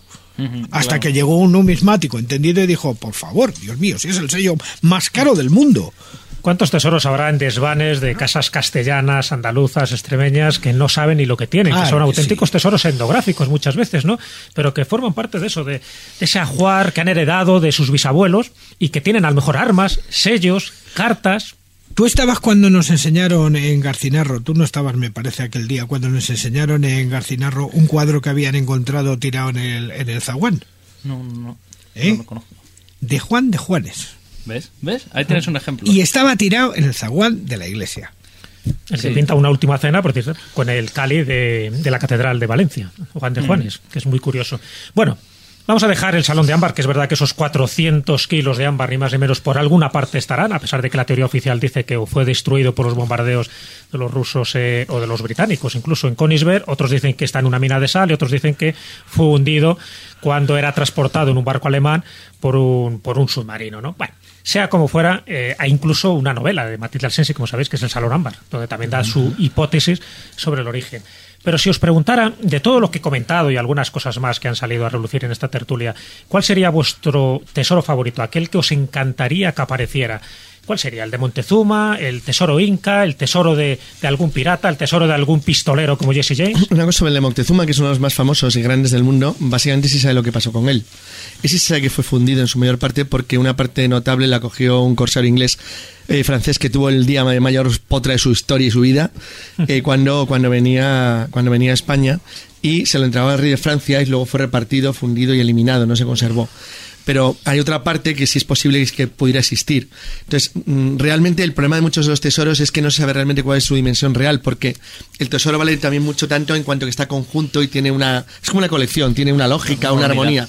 Cuando esa unidad se pierde, pues ya deja de serlo, estrictamente, se convierte en otra cosa. Venga, pues, empezamos por que tú quieras. No, el de Montezuma, una de las ubicaciones que, que decían, ¿no? Es que posiblemente se escondió en una caverna, en un gran cañón, al parecer dentro de, de Sierra Madre, que por cierto, como sabéis, hay una película que está basada en una novela de Traven, que es El Tesoro de Sierra Madre, donde no nada tiene que ver con el tesoro de Montezuma, pero sí tiene que ver un poco con esa aureola que tienen este tipo de tesoros. Es decir, la aureola de maldito.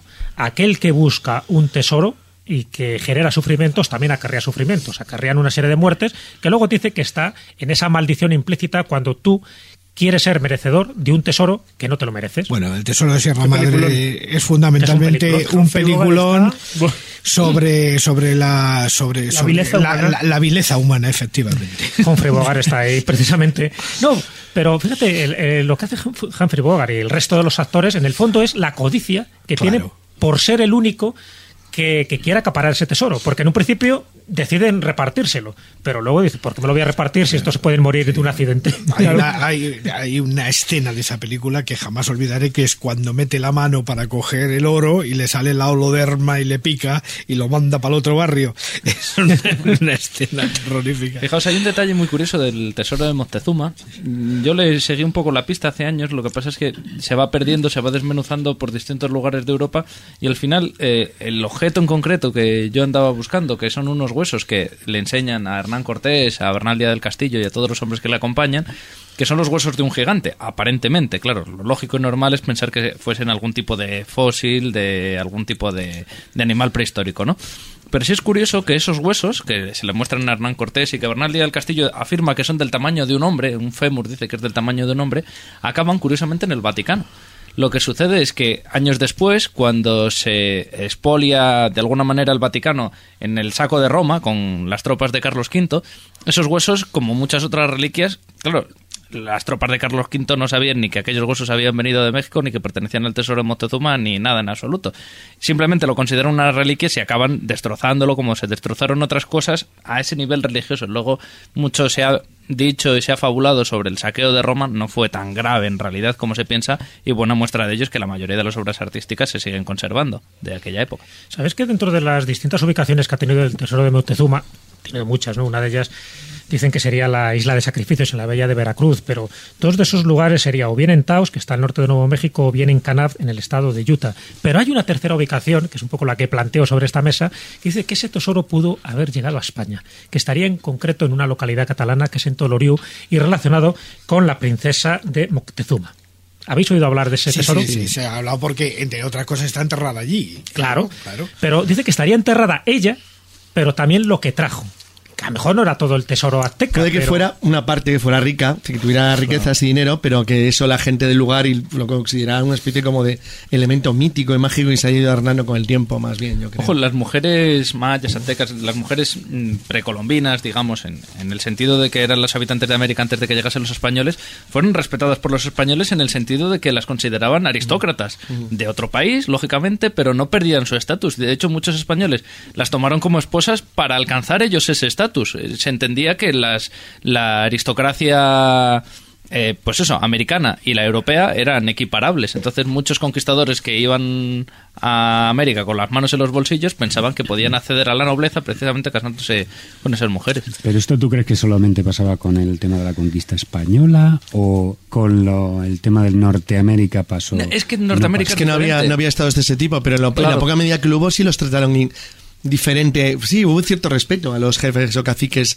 que tenían un cierto rango. El pasado no había nada equivalente a las culturas que se encuentra España en Mesoamérica y en Sí, pero, Perú. tam- pero tampoco hay hibridación, quiero decir, no hay ningún general in- británico, por ejemplo, que se case con la hija de un jefe A ver, ahí es donde cherokee. voy, ahí. Eh, sí, curiosamente sí, lo, sí, sí que, sí ocurría. Lo Hay que- casos, hay casos. Sí, lo que pasa que es que la sociedad anglosajona, primero, eran mucho más numerosos y segundo, no les aceptaban como tales. O sea, no formaban parte, no se integraban nunca. Pero porque el volumen de la población europea era enorme, era mucho más grande que el de los nativos. Es que los sobrepasaron en número muy rápido.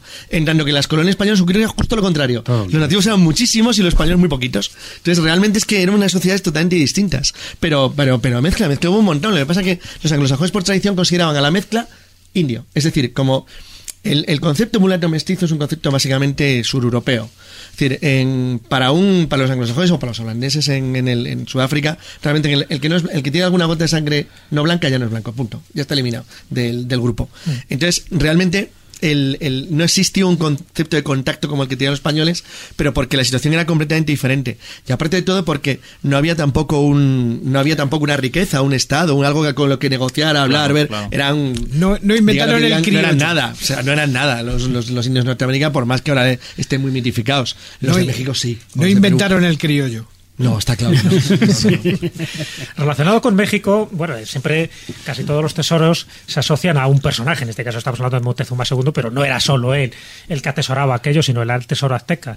Pero también en México hubo alguien muy posterior a Moctezuma, que fue el emperador Maximiliano, donde dice que también atesoró muchísimas riquezas, como suele ocurrir en general con todo este tipo de dictadores que piensan que su vida es eterna hasta que mueren fusilados, como fue el caso de, de Maximiliano en el año 1867, y a partir de ahí empezó a surgir un rumor, una leyenda, y posiblemente fuera realidad, de que mucho de ese tesoro eh, fue no sé si espoleado, pero sí fue llevado en distintas carretas, incluso hablan de 45 barriles cubiertos de harina, llenos de oro, lleno de joyas, lleno, en fin, de todo lo que este hombre fue atesorando, pero que cuando él muere se lo va repartiendo. Y van quedando en distintos lugares de México, esparcido un poco como pasaba con el tesoro visigodo, esparcido este tesoro, escondido en distintos lugares, y parece que es una de las búsquedas más recurrentes a la hora de encontrar este tesoro de Maximiliano. ¿Sabéis alguna ubicación? ¿La habéis buscado en vuestros ratos ¿No libres? lo busca Burlancaster con Sara Montiel? en el desfiladero de Castle Gap, de Castle Gap en Texas es donde dicen que puede estar una de las partes de ese Sí, pero tesoro tú de sabes que todos esos mapas luego son falsos. O sea, Pero como tiene que ser, pues es que si tú sabes la ubicación del tesoro, ya te encargarás de hacer mapas falsos para derivar las pistas por otros lados. Pues una de las teorías es que Porfirio Díaz lo encontró y lo embarcó hacia Francia y se perdió en un naufragio. En cualquier caso, es cualquier cosa es más lógica que llevarlo a Texas, eh, porque Pero no eran precisamente conociendo, amigos de- conociendo no a Porfirio Díaz dónde se iba a jubilar. Sí, pero a Porfirio me- Díaz cuando le echaron ya era muy rico. o sea que Además, tampoco- si alguien encuentra un tesoro como el de Maximiliano, como el de Moctezuma, como el de Atahualpa, te- no, no lo va a contar, hombre, pues nada, se lo lleva. Fundes y de él. Incluso potencias que la leyenda siga existiendo y que Claro. se siga hablando de que el tesoro sigue perdido. El de Atahualpa algo sabe, Javi. Yo creo que sí, sí que le ha seguido toda la pista al tesoro inca. A los tesoros incas habría que decir. Uno sería el de Atahualpa, pero hay muchos más. No, eh, cuando estuve investigando sobre el tema este me llamó la atención por el tema del castillo polaco, la historia de, de por donde transcurre la aventura de, de Garcilaso la Vega, el mestizo, que describe parte del tesoro cuando Pizarro y Atahualpa se enfrentan sobre eh, todo por escrito, 20.000 llamas cargadas de oro y conducidas por la esposa del Inca por la colla y una cadena de 200 metros que no la podían levantar, el disco dos solar de Pauchán y la historia hasta aquí todo normal. Bueno, hasta aquí normal, ahí, bueno, normal. lo normal. Lo curioso viene después. Lo curioso viene cuando de repente dicen que está enterrada la, una de las. Un, un señor que se llama Antonio Bersecchi en el siglo XVII llega a España y aprende a hablar español. Entonces eh, va a Iberoamérica a buscar fortuna y se casa con, con, con Andrés. Una, el, Umina Bersecchi, la hija, se casa con Andrés. Y el Andrés este, que no sabemos el apellido, parece ser que es el sobrino de Tupac Amaru. ¿No? Entonces, hasta aquí dices tú, pero bueno, ¿qué, ¿cómo está enlazando toda la película esta? El Tupac Amaru este tiene el- un códice donde te dice que está donde está situado el, el tesoro inca. Pero Andrés muere apuñalado. Como buena novela policíaca, muere apuñalado. Entonces, estos, justo eh, aproximadamente en el 1780, huyen hacia Polonia. Este señor tiene un castillo en Polonia. Entonces, su nieto, Antonio, también, cuando le van a contar el secreto, porque el secreto se va contando a partir de los 16 años, a la mayoría de edad, también muere apuñalado. La Joder, madre. me- Mejor no saber el secreto, ¿no? La, la madre, la madre también muere apuñalada, Umina. Y Umina sí que sabemos que es parte, es cierta la leyenda, porque es que está enterrada en el castillo. En la cripta del castillo polaco está esta mujer enterrada. Entonces, el, el hombre este, el abuelo, cuando ve que todos los parientes al mencionar el tesoro empiezan a morir, da a su nieto en adopción a un pariente. Justo el pariente muere también misteriosamente. El abuelo también muere y en 1877 se pierde la pista y quedan dos bisnietos a los cuales uno de ellos se llaman Ernest y Wilhelm. Ernest empieza a investigar los hechos de su tatarabuelo, muere asesino también. Todos, ahora mismo. Y el, el hijo, antes de morir asesinado, el, su hijo Jan, junto con Andrés Bernek y otro historiador polaco, han conseguido investigar los hechos y encontraron en la puerta del castillo un quipu en un cilindro de plomo y parece ser que el quipu se pierde en 1946, el 31 de julio, y lo mandan a Perú. ¿Sabéis lo que es un kipu? El, Sí, el- cuerdas, la, eh, la cuerda anudada donde se supone que está el tesoro. O sea, que dentro de lo que cabe la historia esta de asesinatos Donde se supone misteriosos... que están las pistas para encontrar el Para tesoro, ¿no? efectivamente. Porque el tipo es una numeración que una numeración. Entonces, sí. eh, curiosamente, todos los asesinatos, además de que son ciertos, enlaza la historia y la cripta está ahí. Bueno, y la descendiente está ahí también. ¿Los asesinatos son ciertos o que esas personas están muertas? Es que son cosas distintas. No, no, no, Porque- murieron apuñalados. O sea, Ah, vale, eh, entonces si sí. te tiras Sí, encima sí. de la cuchilla, ya Sí, sabes. sí, ya sí, sí, sí. No sé, yo, yo propongo una prueba, ¿no? O sea, coméntale, Javi, por ejemplo, a Miguel, mm, cuál es el tesoro, dile el secreto y vamos a esperar a ver si muere apuñalado, ¿no? Porque parece que hay Como una relación causa-efecto. no, claro. Sí, sí, si lo supiésemos, lo último que se sabe de él es en el 76. Que además es que el- un amigo suyo es director del museo en Polonia y muere también misteriosamente cuando empieza a investigarlo. O sea, este sí que es un tesoro curioso y maldito, ¿no? El de Tutankamón aquí empieza a morir todo el mundo de puñalas. tesoros míticos que gustaría que apareciesen. Yo voy a aportaros el mío, que forma parte de mi juventud y que por supuesto ni existe, ni nada, no es nada más que una leyenda. Cuando yo era pequeño, íbamos a Arganda, eh, cogíamos en aquellos momentos el autobús para bajar a Arganda, porque todo el mundo, vamos, un profesor nuestro en concreto, había eh, difundido una leyenda que todos creíamos en ella, y es que estaba en Arganda enterrado el tesoro de Argantonio en la Marañosa. Entonces ni sabíamos lo Y que cuando era- eras niño te dejaban entrar a Maraños a los túneles. Per- per- perdona. ni entonces ni ahora. Déjame que te lo explique. Ni sabíamos ni quién era Argantonio, ni sabíamos qué tenía que ver Arganda con Argantonio, que nada, absolutamente. Pero sí que es cierto que íbamos allí a buscar el tesoro. Y evidentemente no encontramos ningún tesoro. Eso sí, nos encontramos unas cuantas collejas porque, como dice Carlos, allí no había quien entrara. Entonces, Una zona militar, claro. claro, normalmente no salían los soldados. Venga, niño, fuera, fuera, fuera. En lugar de se fabricaba en España el gas químico. Yo creo que en Arganda el tesoro era eh, su famoso tren de Arganda que pita más que anda. No, pero yo te cuento. Se me olvidó que antiguo es eso. No, oye, en Arganda hay un en Arganda hay un tesoro maravilloso, pero es un tesoro natural. Que son precisamente los famosos eh, acantilados de la Marañosa que dan lugar a una de las zonas palustres más importantes del centro, de la península, que son las lagunas del Campillo y las Juntas. Ujú. Cuando hablábamos de esos tesoros de alguna forma personalizados, ¿no? Eh, como el de Atahualpa, como el de Moctezuma, como el de Maximiliano, incluso el hermano de Atahualpa mm, tenía una maldición. Tenía una maldición porque hay un tesoro, la maldición de Rumiñahui, dice que parte de ese tesoro estaría en un volcán, el volcán de Pasachoa, donde todos aquellos que han intentado buscarlo han muerto.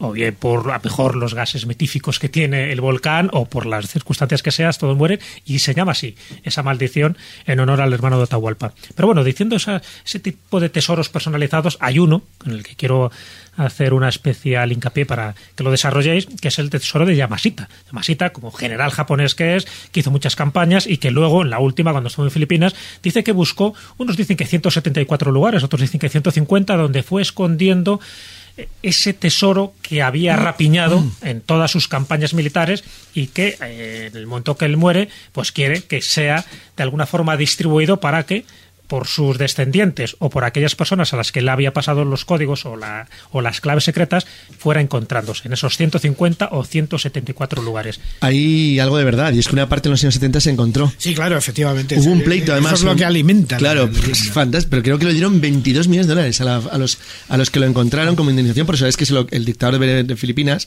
Ferdinand Marcos, se quedó con todo, claro. Claro. Todo lo que pilló, le dijeron, ven para acá, chaval. se, se quedó con toda la pasta que había. Hombre, su mujer tenía unos 8.000 zapatos, no es algo parecido. Así que necesitaba gastar. Pero dicen que ahí lo que encontraron fueron solo uno de las distintas Claro, una no de las 170 puntos o 172 puntos que se supone es. que Yamasita, antes de que le colgaran de un poste, dijo que, que había que había enterrado. Bueno, o decían los oficiales y los rumores de los filipinos que acompañaban al acto japonés que habían, que habían enterrado. El, claro, el hecho, como ha dicho Juan Ignacio, el hecho que descubrieran una parte, eso significa muchísimo. Porque puede dar una pista de que existía de verdad. Y eso sí que era un tesoro, son ridiculeces. Esto era monumental, si es cierto. Sí, pero igual a lo mejor el tesoro era nada más que la caja que se encontró, que también es una hipótesis. Claro, luego también hay leyendas que surgen a raíz de tesoros que sí que han existido. No grandes tesoros, pero sí pequeños tesorillos, cosas que son, por ejemplo, muy típicas en España de poblaciones celtas, celtíberas, incluso ibéricas, que recogen sus tesoros en, pues, en pequeñas vasijas y elementos así. ¿Tú conoces uno? Sí, el tesorillo de Drieves. El Hablamos, tesorillo preimperial de Drieves. hablamos de en este verano aquí en, en la cúpula de ese tesoro. Pero quizás una de las leyendas más curiosas que surgen en torno a esos pequeños tesoros sea, y esto Jesús lo conoce bien, el famoso libro del Ciprianillo. Hombre, el claro. libro de San Cipriano. Que también daban ubicaciones. Claro. Donde se podrían encontrar, sobre todo en Galicia, ¿no? Porque ya sabes que el Cipranillo, a pesar de que es un grimorio eh, internacional, pero luego se asoció mucho más a España y ese libro de San Cipriano, Cipranillo para los amigos, en fin, ese, ese nombre coloquial, estaba más referido a lugares donde tú podías encontrar tesoros tanto en el norte de Portugal como en Galicia. Y también se hablaban de sitios muy específicos con denominaciones muy genéricas para que no fuera fácil encontrarlo. Claro, Claro, claro. ¿no? A la sombra del ciprés donde crece el, el hierbajo mustio, ahí cinco pasos más adelante, claro, podías dar todos los pasos que te diera la gana, que no había forma de encontrar ni el ciprés ni, ni, Claro, ni lo mustio. Además se habla muchas veces de pueblos que hay mm, 20 aldeas en Galicia con ese mismo nombre que son muy difíciles de, de vincular a un solo lugar. Pero sí tiene un elemento muy curioso que en el, en el Ciprianillo no solo te dice los lugares en los que están ubicados. Yo hace años me desesperé un poco ahí buscando los lugares, los fui anotando con mapas de carreteras y todo. Pero al final te das cuenta que es una locura. Pero sí que añade un elemento muy interesante que es el tema del todo el ritual que hay que hacer, hay que llevar a cabo para desencantar uno de estos tesoros. Es decir, una vez que tú localizas una de estas ubicaciones, tienes que realizar una serie de conjuros de en salmodios y tal para, para que ese tesoro pierda su maldición, que normalmente está vinculado a un cuélebre, a algún tipo de dragón muy ibérico dentro de esa tradición, y luego, una vez que ya se deshace esa maldición, puedes recopilar el tesoro. Y hay un detalle muy interesante, y es que para hacer ese ritual es necesario que exista o que haya allí presente un sacerdote. ¿Qué creo yo que deriva de todo esto? Que posiblemente, ya sabemos que el libro, lógicamente, es un libro medieval, no está escrito por San Cipriano ni por ningún santo parecido, pero sí que pudo estar instigado por algún tipo de autoridad eclesiástica. El ¿Qué, diezmo. Qué significa esto? Que una vez que, claro, lógicamente en Galicia se conocen muchos castros pues que se han localizado tesoros, pues espadas, tipo, este tipo de objetos que, que dentro de la tradición pues son lógicos que estén allí. Pero, ¿qué sucede? Cuando alguno de los aldeanos, alguno de los vecinos localiza alguno de estos tesoros, si cree en esa tradición, al primero que va a recurrir va a ser el sacerdote, con lo cual es una forma de poner en conocimiento del clero todos los tesoros que se vayan localizando en la zona. Pero de todas maneras, el tesoro mítico es una cosa muy típica de nuestras latitudes. Y voy a traer aquí otro de esos tesoros míticos que ojalá apareciera, pero que no parece. Pero que tiene una leyenda muy bonita, que es el tesoro de Álvaro de Luna. Ah, sí. El tesoro de Álvaro de Luna que estaría en los sótanos de Aillón, pero que la clave para su localización estaría en los signos extraños que están en las puertas o en los dinteles de las casas de Maderuelo.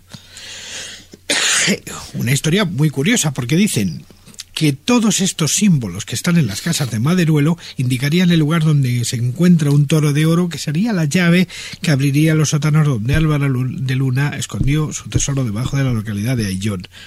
Es una leyenda. Sí, sobre todo es leyenda porque cuando Álvaro de Luna le ejecutan en la Plaza Mayor de Valladolid, acaban sacando todos sus bienes y se lo queda al Estado. Y entonces, el, pero está muy bien porque genera toda esa expectación y crea lugares como Aillón, por ejemplo, que sí que se sabe que tiene túneles defensivos y que pueden ser muy sugerentes a la hora de crear leyendas, pero que no tienen un, un trasfondo real. Yo fíjate, hay un tesoro que, dentro de esos que, que siempre se habla de qué tesoro te gustaría que apareciese, hay un tesoro que está localizado en Madrid, de hecho, que no es, no es un tesoro material, no son monedas, no es oro, no son diamantes, pero sí son, sí son libros. Y se encontrarían en el antiguo Colegio Imperial, en lo que hoy es el Instituto de San Isidro, en la, en la calle Toledo. En el siglo XVIII, cuando se expulsa a los jesuitas de España, ellos piensan que en un momento dado, y como así fue, regresarían a España. Entonces, dentro de que todos sus bienes son expoliados, edificios, tierras, encomiendas y demás, uno de los casos más, más llamativos que ellos saben que puede correr peligro son sus libros. Entonces hay una tradición, que es más leyenda que otra cosa, pero que bueno, tiene su encanto, que dicen que en, la, en el propio edificio del Instituto de San Isidro de Madrid estarían en sus paredes tapiadas bibliotecas con los libros escondidos que los jesuitas no se pudieron llevar. Dicen que a su regreso los jesuitas que volvieron posteriormente ya no conocían esa ubicación y dicen que continuarían a día de hoy escondidos tras sus muros. Habría como dos tipos de tesoros. Bueno, habría muchos tipos de tesoros, pero aquellos que eh, sus pistas hay que localizarlas en un mapa y de aquellas que hay que localizarlas en símbolos, en señales en la Tierra, es decir, la propia geografía. De todas maneras, no nos engañemos. Hay un montón de tesoros por descubrir, pero verdaderos tesoros que, lógicamente, eh, son los que vienen de los hundimientos de los galeones que vinieron de América durante muchísimos años y de los cuales de algunos se aprovechó el Odisei, acordaros del Ah. asunto, pero todavía hay bastantes. O sea, tú, por ejemplo, Carlos, creo que conocen muchos que aún están todavía sin descubrir. estaba mirando, bueno, de la lista que hay, que son centenares. mm, Bueno, es curioso que hace poco en un programa de radio me preguntaron, cuando la polémica del Odyssey, eh, una cosa muy curiosa. Yo en el tema del Odyssey, como abogado, tengo una. Bueno, sería muy largo contar porque no sería el programa de hoy, pero tengo dudas, o sea, porque creo que ambas partes tienen razón, en cierto modo. O sea, España la tiene al proteger su patrimonio, los barcos bajo su bandera. Y los buscadores lo tienen en el sentido que dicen que España tradicionalmente jamás hace nada por encontrar nada. Con lo cual yo nunca he entendido cómo no se puede llegar a un acuerdo. No, no, se puede llegar a un acuerdo de algún tipo. Bueno, pero estaba pensando que en las valoraciones hay un tesoro en concreto, el Señora de la Concepción, que naufragó en Florida, que es un tesoro que se lleva buscando siglos, desde el siglo XVII, porque una parte se habló siempre que Sir William Pitt, uno de los, bueno, de los gobernadores de, de Nueva Inglaterra, consiguió una parte. Bueno, ese tesoro que lleva años y años detrás de él, llevaba, atención, ¿eh? de 1 a 4 millones de pesos de plata, que pesaban 140 toneladas de plata en total, más joyas, perlas, esmeraldas y oro en polvo. O sea, el cálculo aproximado de lo que puede valer ese tesoro es unos 400 millones de dólares. Pero es que no es nada comparado con otros dos o tres todavía mayores. Entonces, realmente una parte importantísima, y no es una exageración, del oro del mundo está bajo el mar en barcos. Claro. Entonces, el volumen del valor de lo que eso tendría, pues no digo que cuando me llamó la red, y bueno, ¿y acabaría eso con la crisis? Bueno, no. No porque no me imagino al gobierno español fundiendo el oro como si fueran ahí ladronzuelos rumanos de cobre. Pero sería un disparate, ¿no? Pero Has pasado un poco por la cañada. Sí, no. No, pero sé lo que estoy diciendo, un disparate. Pero realmente el valor, el valor es absolutamente incalculable. O sea, no habría capacidad para imaginar el dinero que tiene alguno de los galeones, que se sabe más o menos las zonas en las que están. En la parte están, hay como tres grandes grupos: la zona del Paso de Bahamas, entre Florida y Cuba, la zona del Estrecho de Gibraltar, son las dos más grandes, y algunas zonas de Asia. Pero en concreto, solamente entre las zonas de Cuba, Bahamas, Florida, ese triángulo, y las zonas del, del Estrecho de Gibraltar, bueno, habría oro, pero para aburrir. Hay, hay uno que yo me he encontrado haciendo la, la investigación para este programa, que es el Tesoro de Lima, en Perú, que, Mm. bueno, eh, parece ser que habría un inventario oficial mm, en el que comprendería como unas 113 imágenes religiosas, entre las que habría una de oro de tamaño real de la Virgen María, Luego también dice que habría unos 200 cofres de joyas, espadas con empuñaduras de un montón de piedras preciosas, más de mil diamantes, coronas de oro sólido, 150 cálices, cientos de barras de oro y de plata. Bueno, parece ser que eh, los españoles eh, cargaron todo este tesoro en el buque María Querida en el 1823, justo en los últimos días Días del de dominio, del dominio castellano. Eh, bueno, pues eh, bajo el mando, y esto es lo que me, me, me, me- me rechina un poco, bajo el mando del capitán William Thompson, ¿qué pinta? Sí, contrataban, contrataban capitanes ingleses, Claro, americanos, claro. Vale. no, no era nada extraño. Y se la jugaron. El Thompson era un listillo de mucho cuidado. Exactamente. No, pero ¿Qué es lo que pasa? eran multinacionales, eran cualquier cosa. Nada más no decían lo que llevaban, luego... No cumplió el contrato. Vale, entonces este eh, se dirige hacia, Mex- hacia México, que, La que porra todavía quedaba eh, dominio español.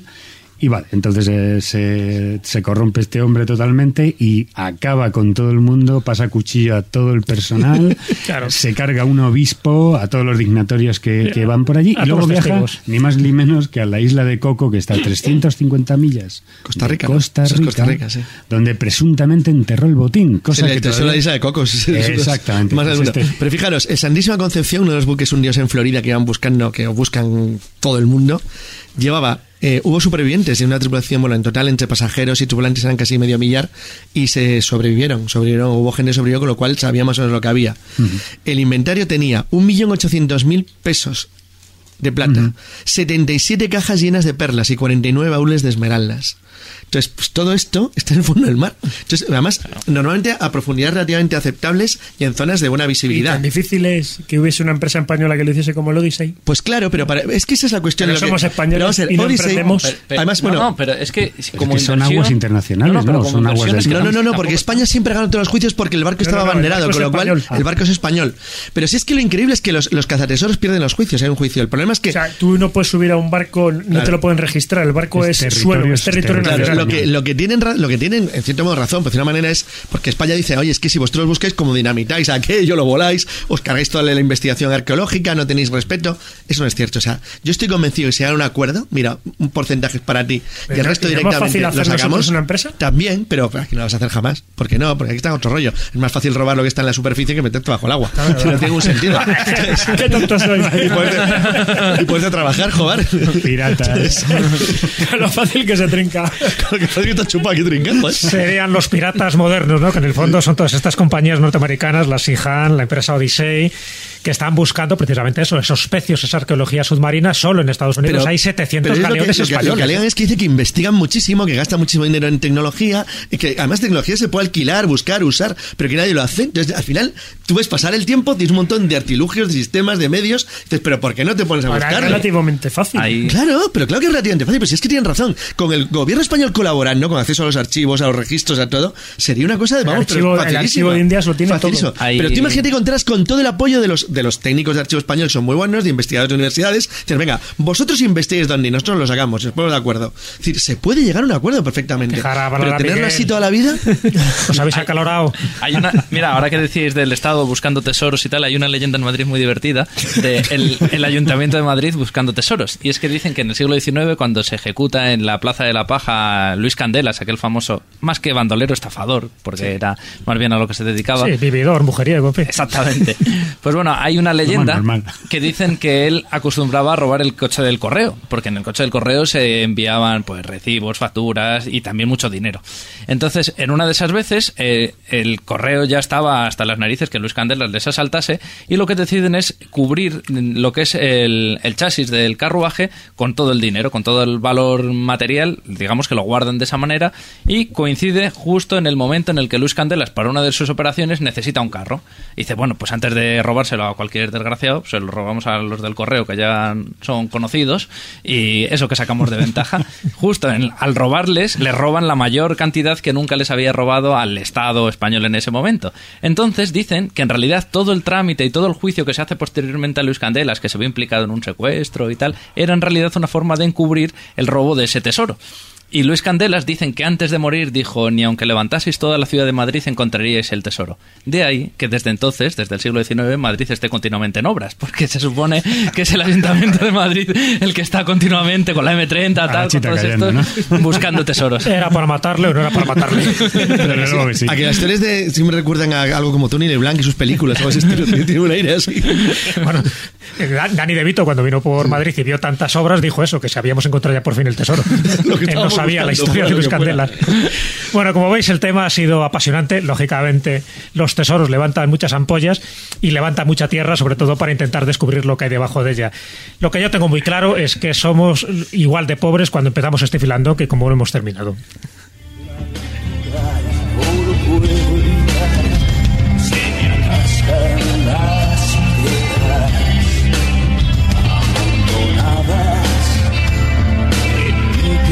Mi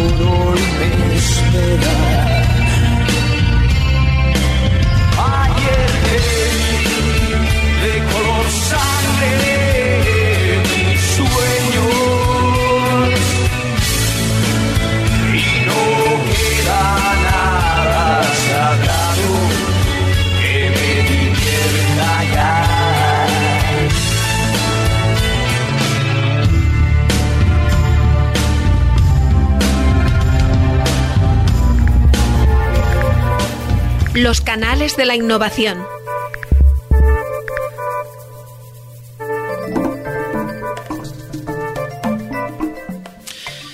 Ya estamos en la recta final de este programa aventurero, dinámico, trepidante, como estáis viendo. Y es verdad que todos estos tesoros que hemos mencionado están en nuestro planeta, pero fuera de este hábitat, fuera de Gaia, también hay otros tesoros. Y el lugar más cercano dentro del sistema solar es la Luna. Muchos investigadores suponen que en la Luna hay grandes existencias de hierro, de titanio, de oro, de platino, de iridio, pero también de helio 3. Y aquí es donde Carlos nos va a desvelar si este isópoto eh, ligero ¿no? del elemento químico helio, el que sirve precisamente para, para hinchar tantos globos aerostáticos, tiene un valor económico o si realmente, como dicen algunos, es el combustible del futuro. Cuidado que te van a regañar, que no es isópoto. Isótopo. Ah, vale, ha sido un Efectivamente, lo hemos traído porque estamos hablando de tesoros. Y, los tesoros. isótopo no radiactivo, por cierto. Exacto, y los es, sí, es estable además. Los, los eh, tesoros no tienen por qué ser lo que la gente se imagina.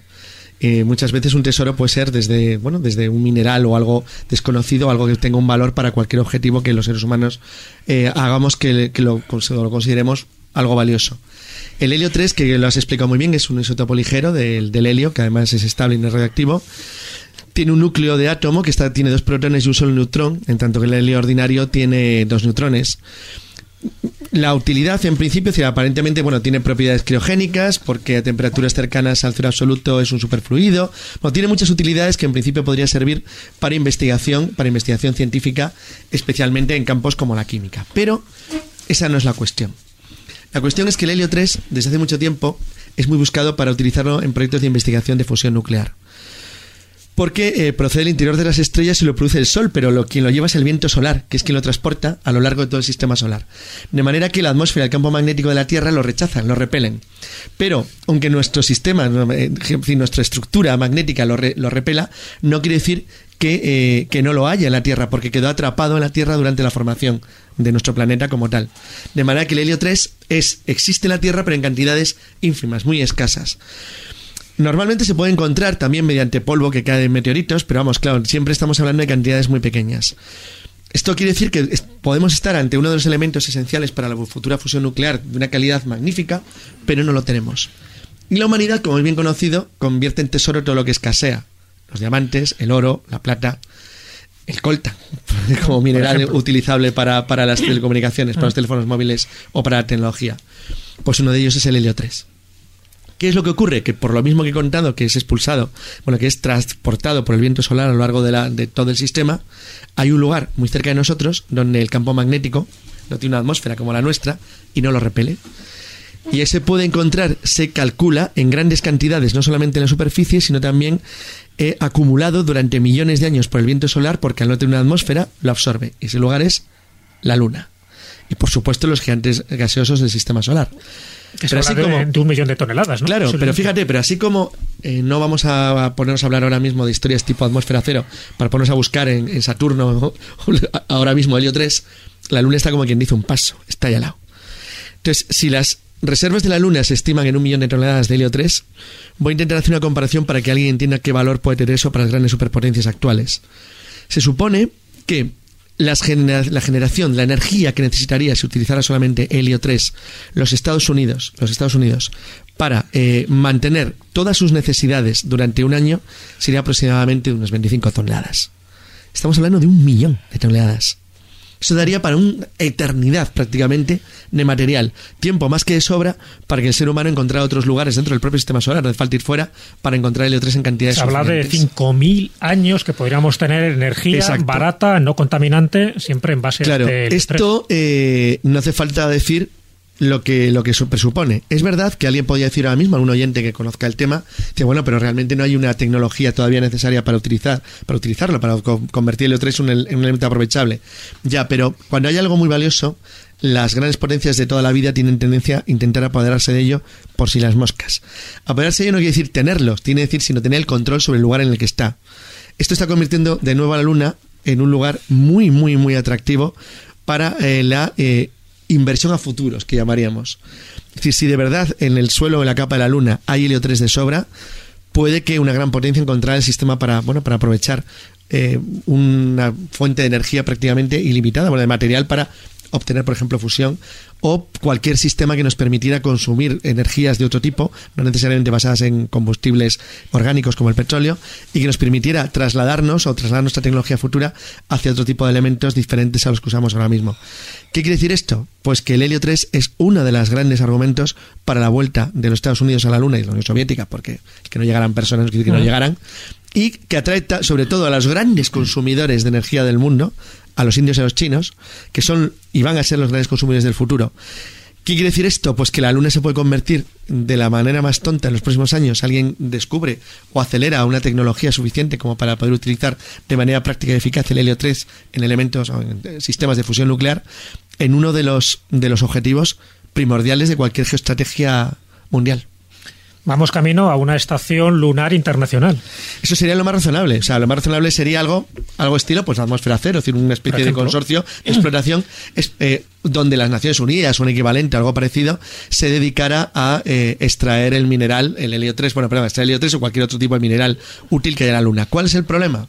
Que la experiencia indica que normalmente nadie invita a todo el mundo a la cena.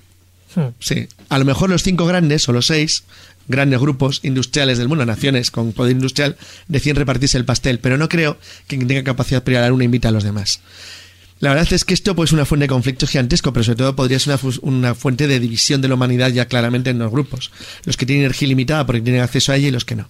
Yo creo que sería una fuente triple. Por una parte es una fuente de conflictos, como tú bien decías, es una fuente energética, pero también es una fuente económica. Y eso Claro, va a dar está. muchos quebradores de cabeza y sobre todo porque muchos querrán ser los primeros. De hecho, los primeros que han Mm. dicho que van a ir son los chinos. Pues fíjate que es posible, y podemos hacer ahora mismo una apuesta a ver quién es el próximo que manda personas a la luna. creo que solo hay Una tres porra. ahora mismo que puedan hacerlo, que son chinos, europeos No, e indios. Hay cuatro. No, americanos e indios. Los americanos, los rusos, los europeos con los japoneses que forman parte del mismo grupo, los chinos y los indios. Los indios están planeando también una misión tripulada a la Luna. Y los brasileños, no lo olvidemos. Brasil está en ello ahora, ahora, pero Brasil podría arrastrar al final a todo el grupo latinoamericano con ellos. Es decir, al final puede que sean cinco o seis los grandes grupos. Pero si alguien no lo quiere recordar, en la novena zona de cero son 10 los grandes superpoderes que controlan las estaciones en las lunas de, de Saturno. Después de haberte oído, me dan ganas de irme al primer bar que encuentre y pedirme un café con helio. Con helio. Pues a que no hay isótopos para hacerlo. Exactamente.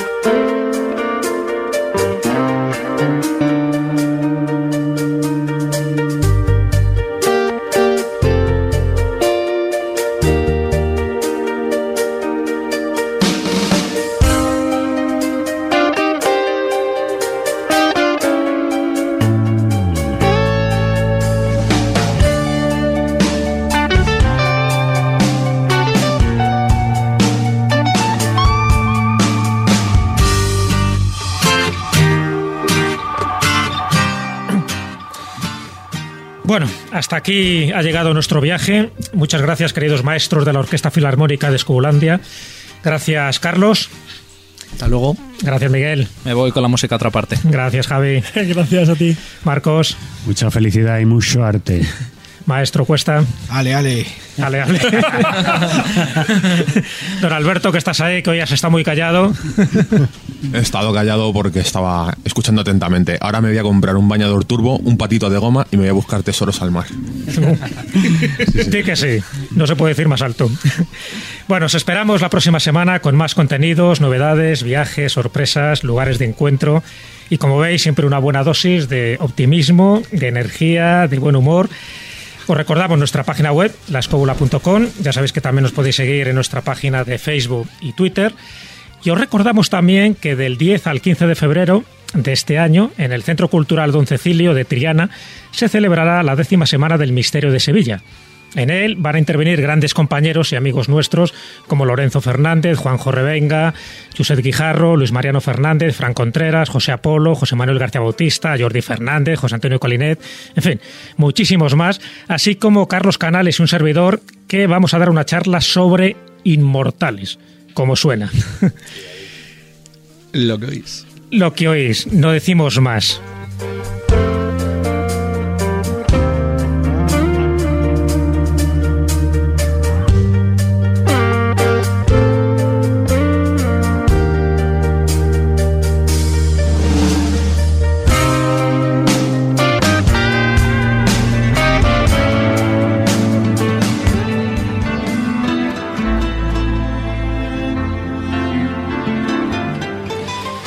Como diría Charles Chaplin, el tiempo es el mejor autor, siempre encuentra un final perfecto.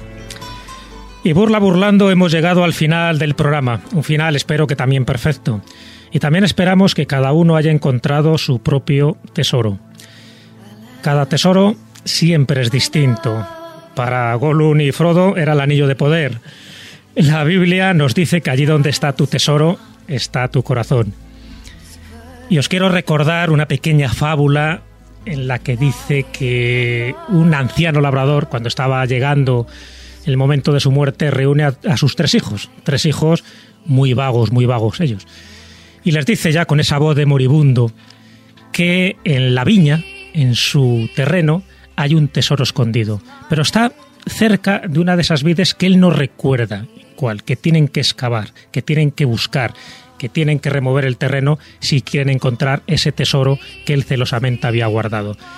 Dicho esto, al poco muere el padre y los hijos se reparten el terreno en lotes y empiezan a excavar, empiezan a remover el terreno de esa viña. Pasan los meses y no encuentran nada.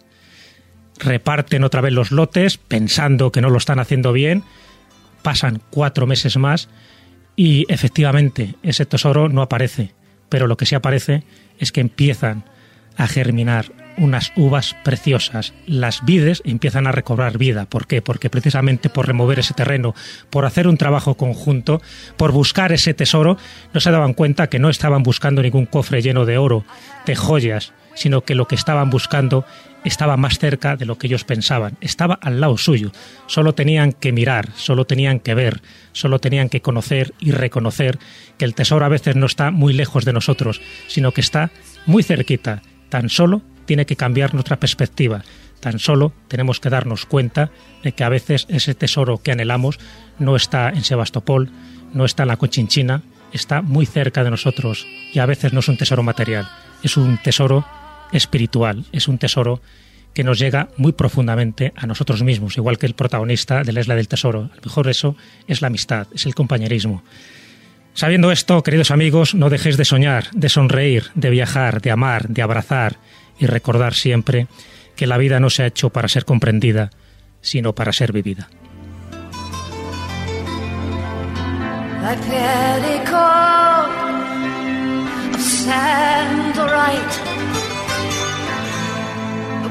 gold and broidered gorgeously.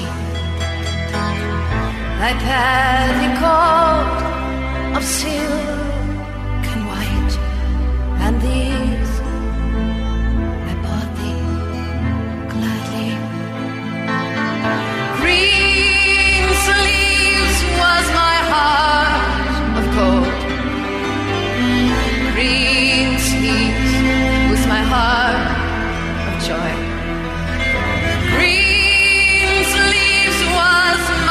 Heart joy. And who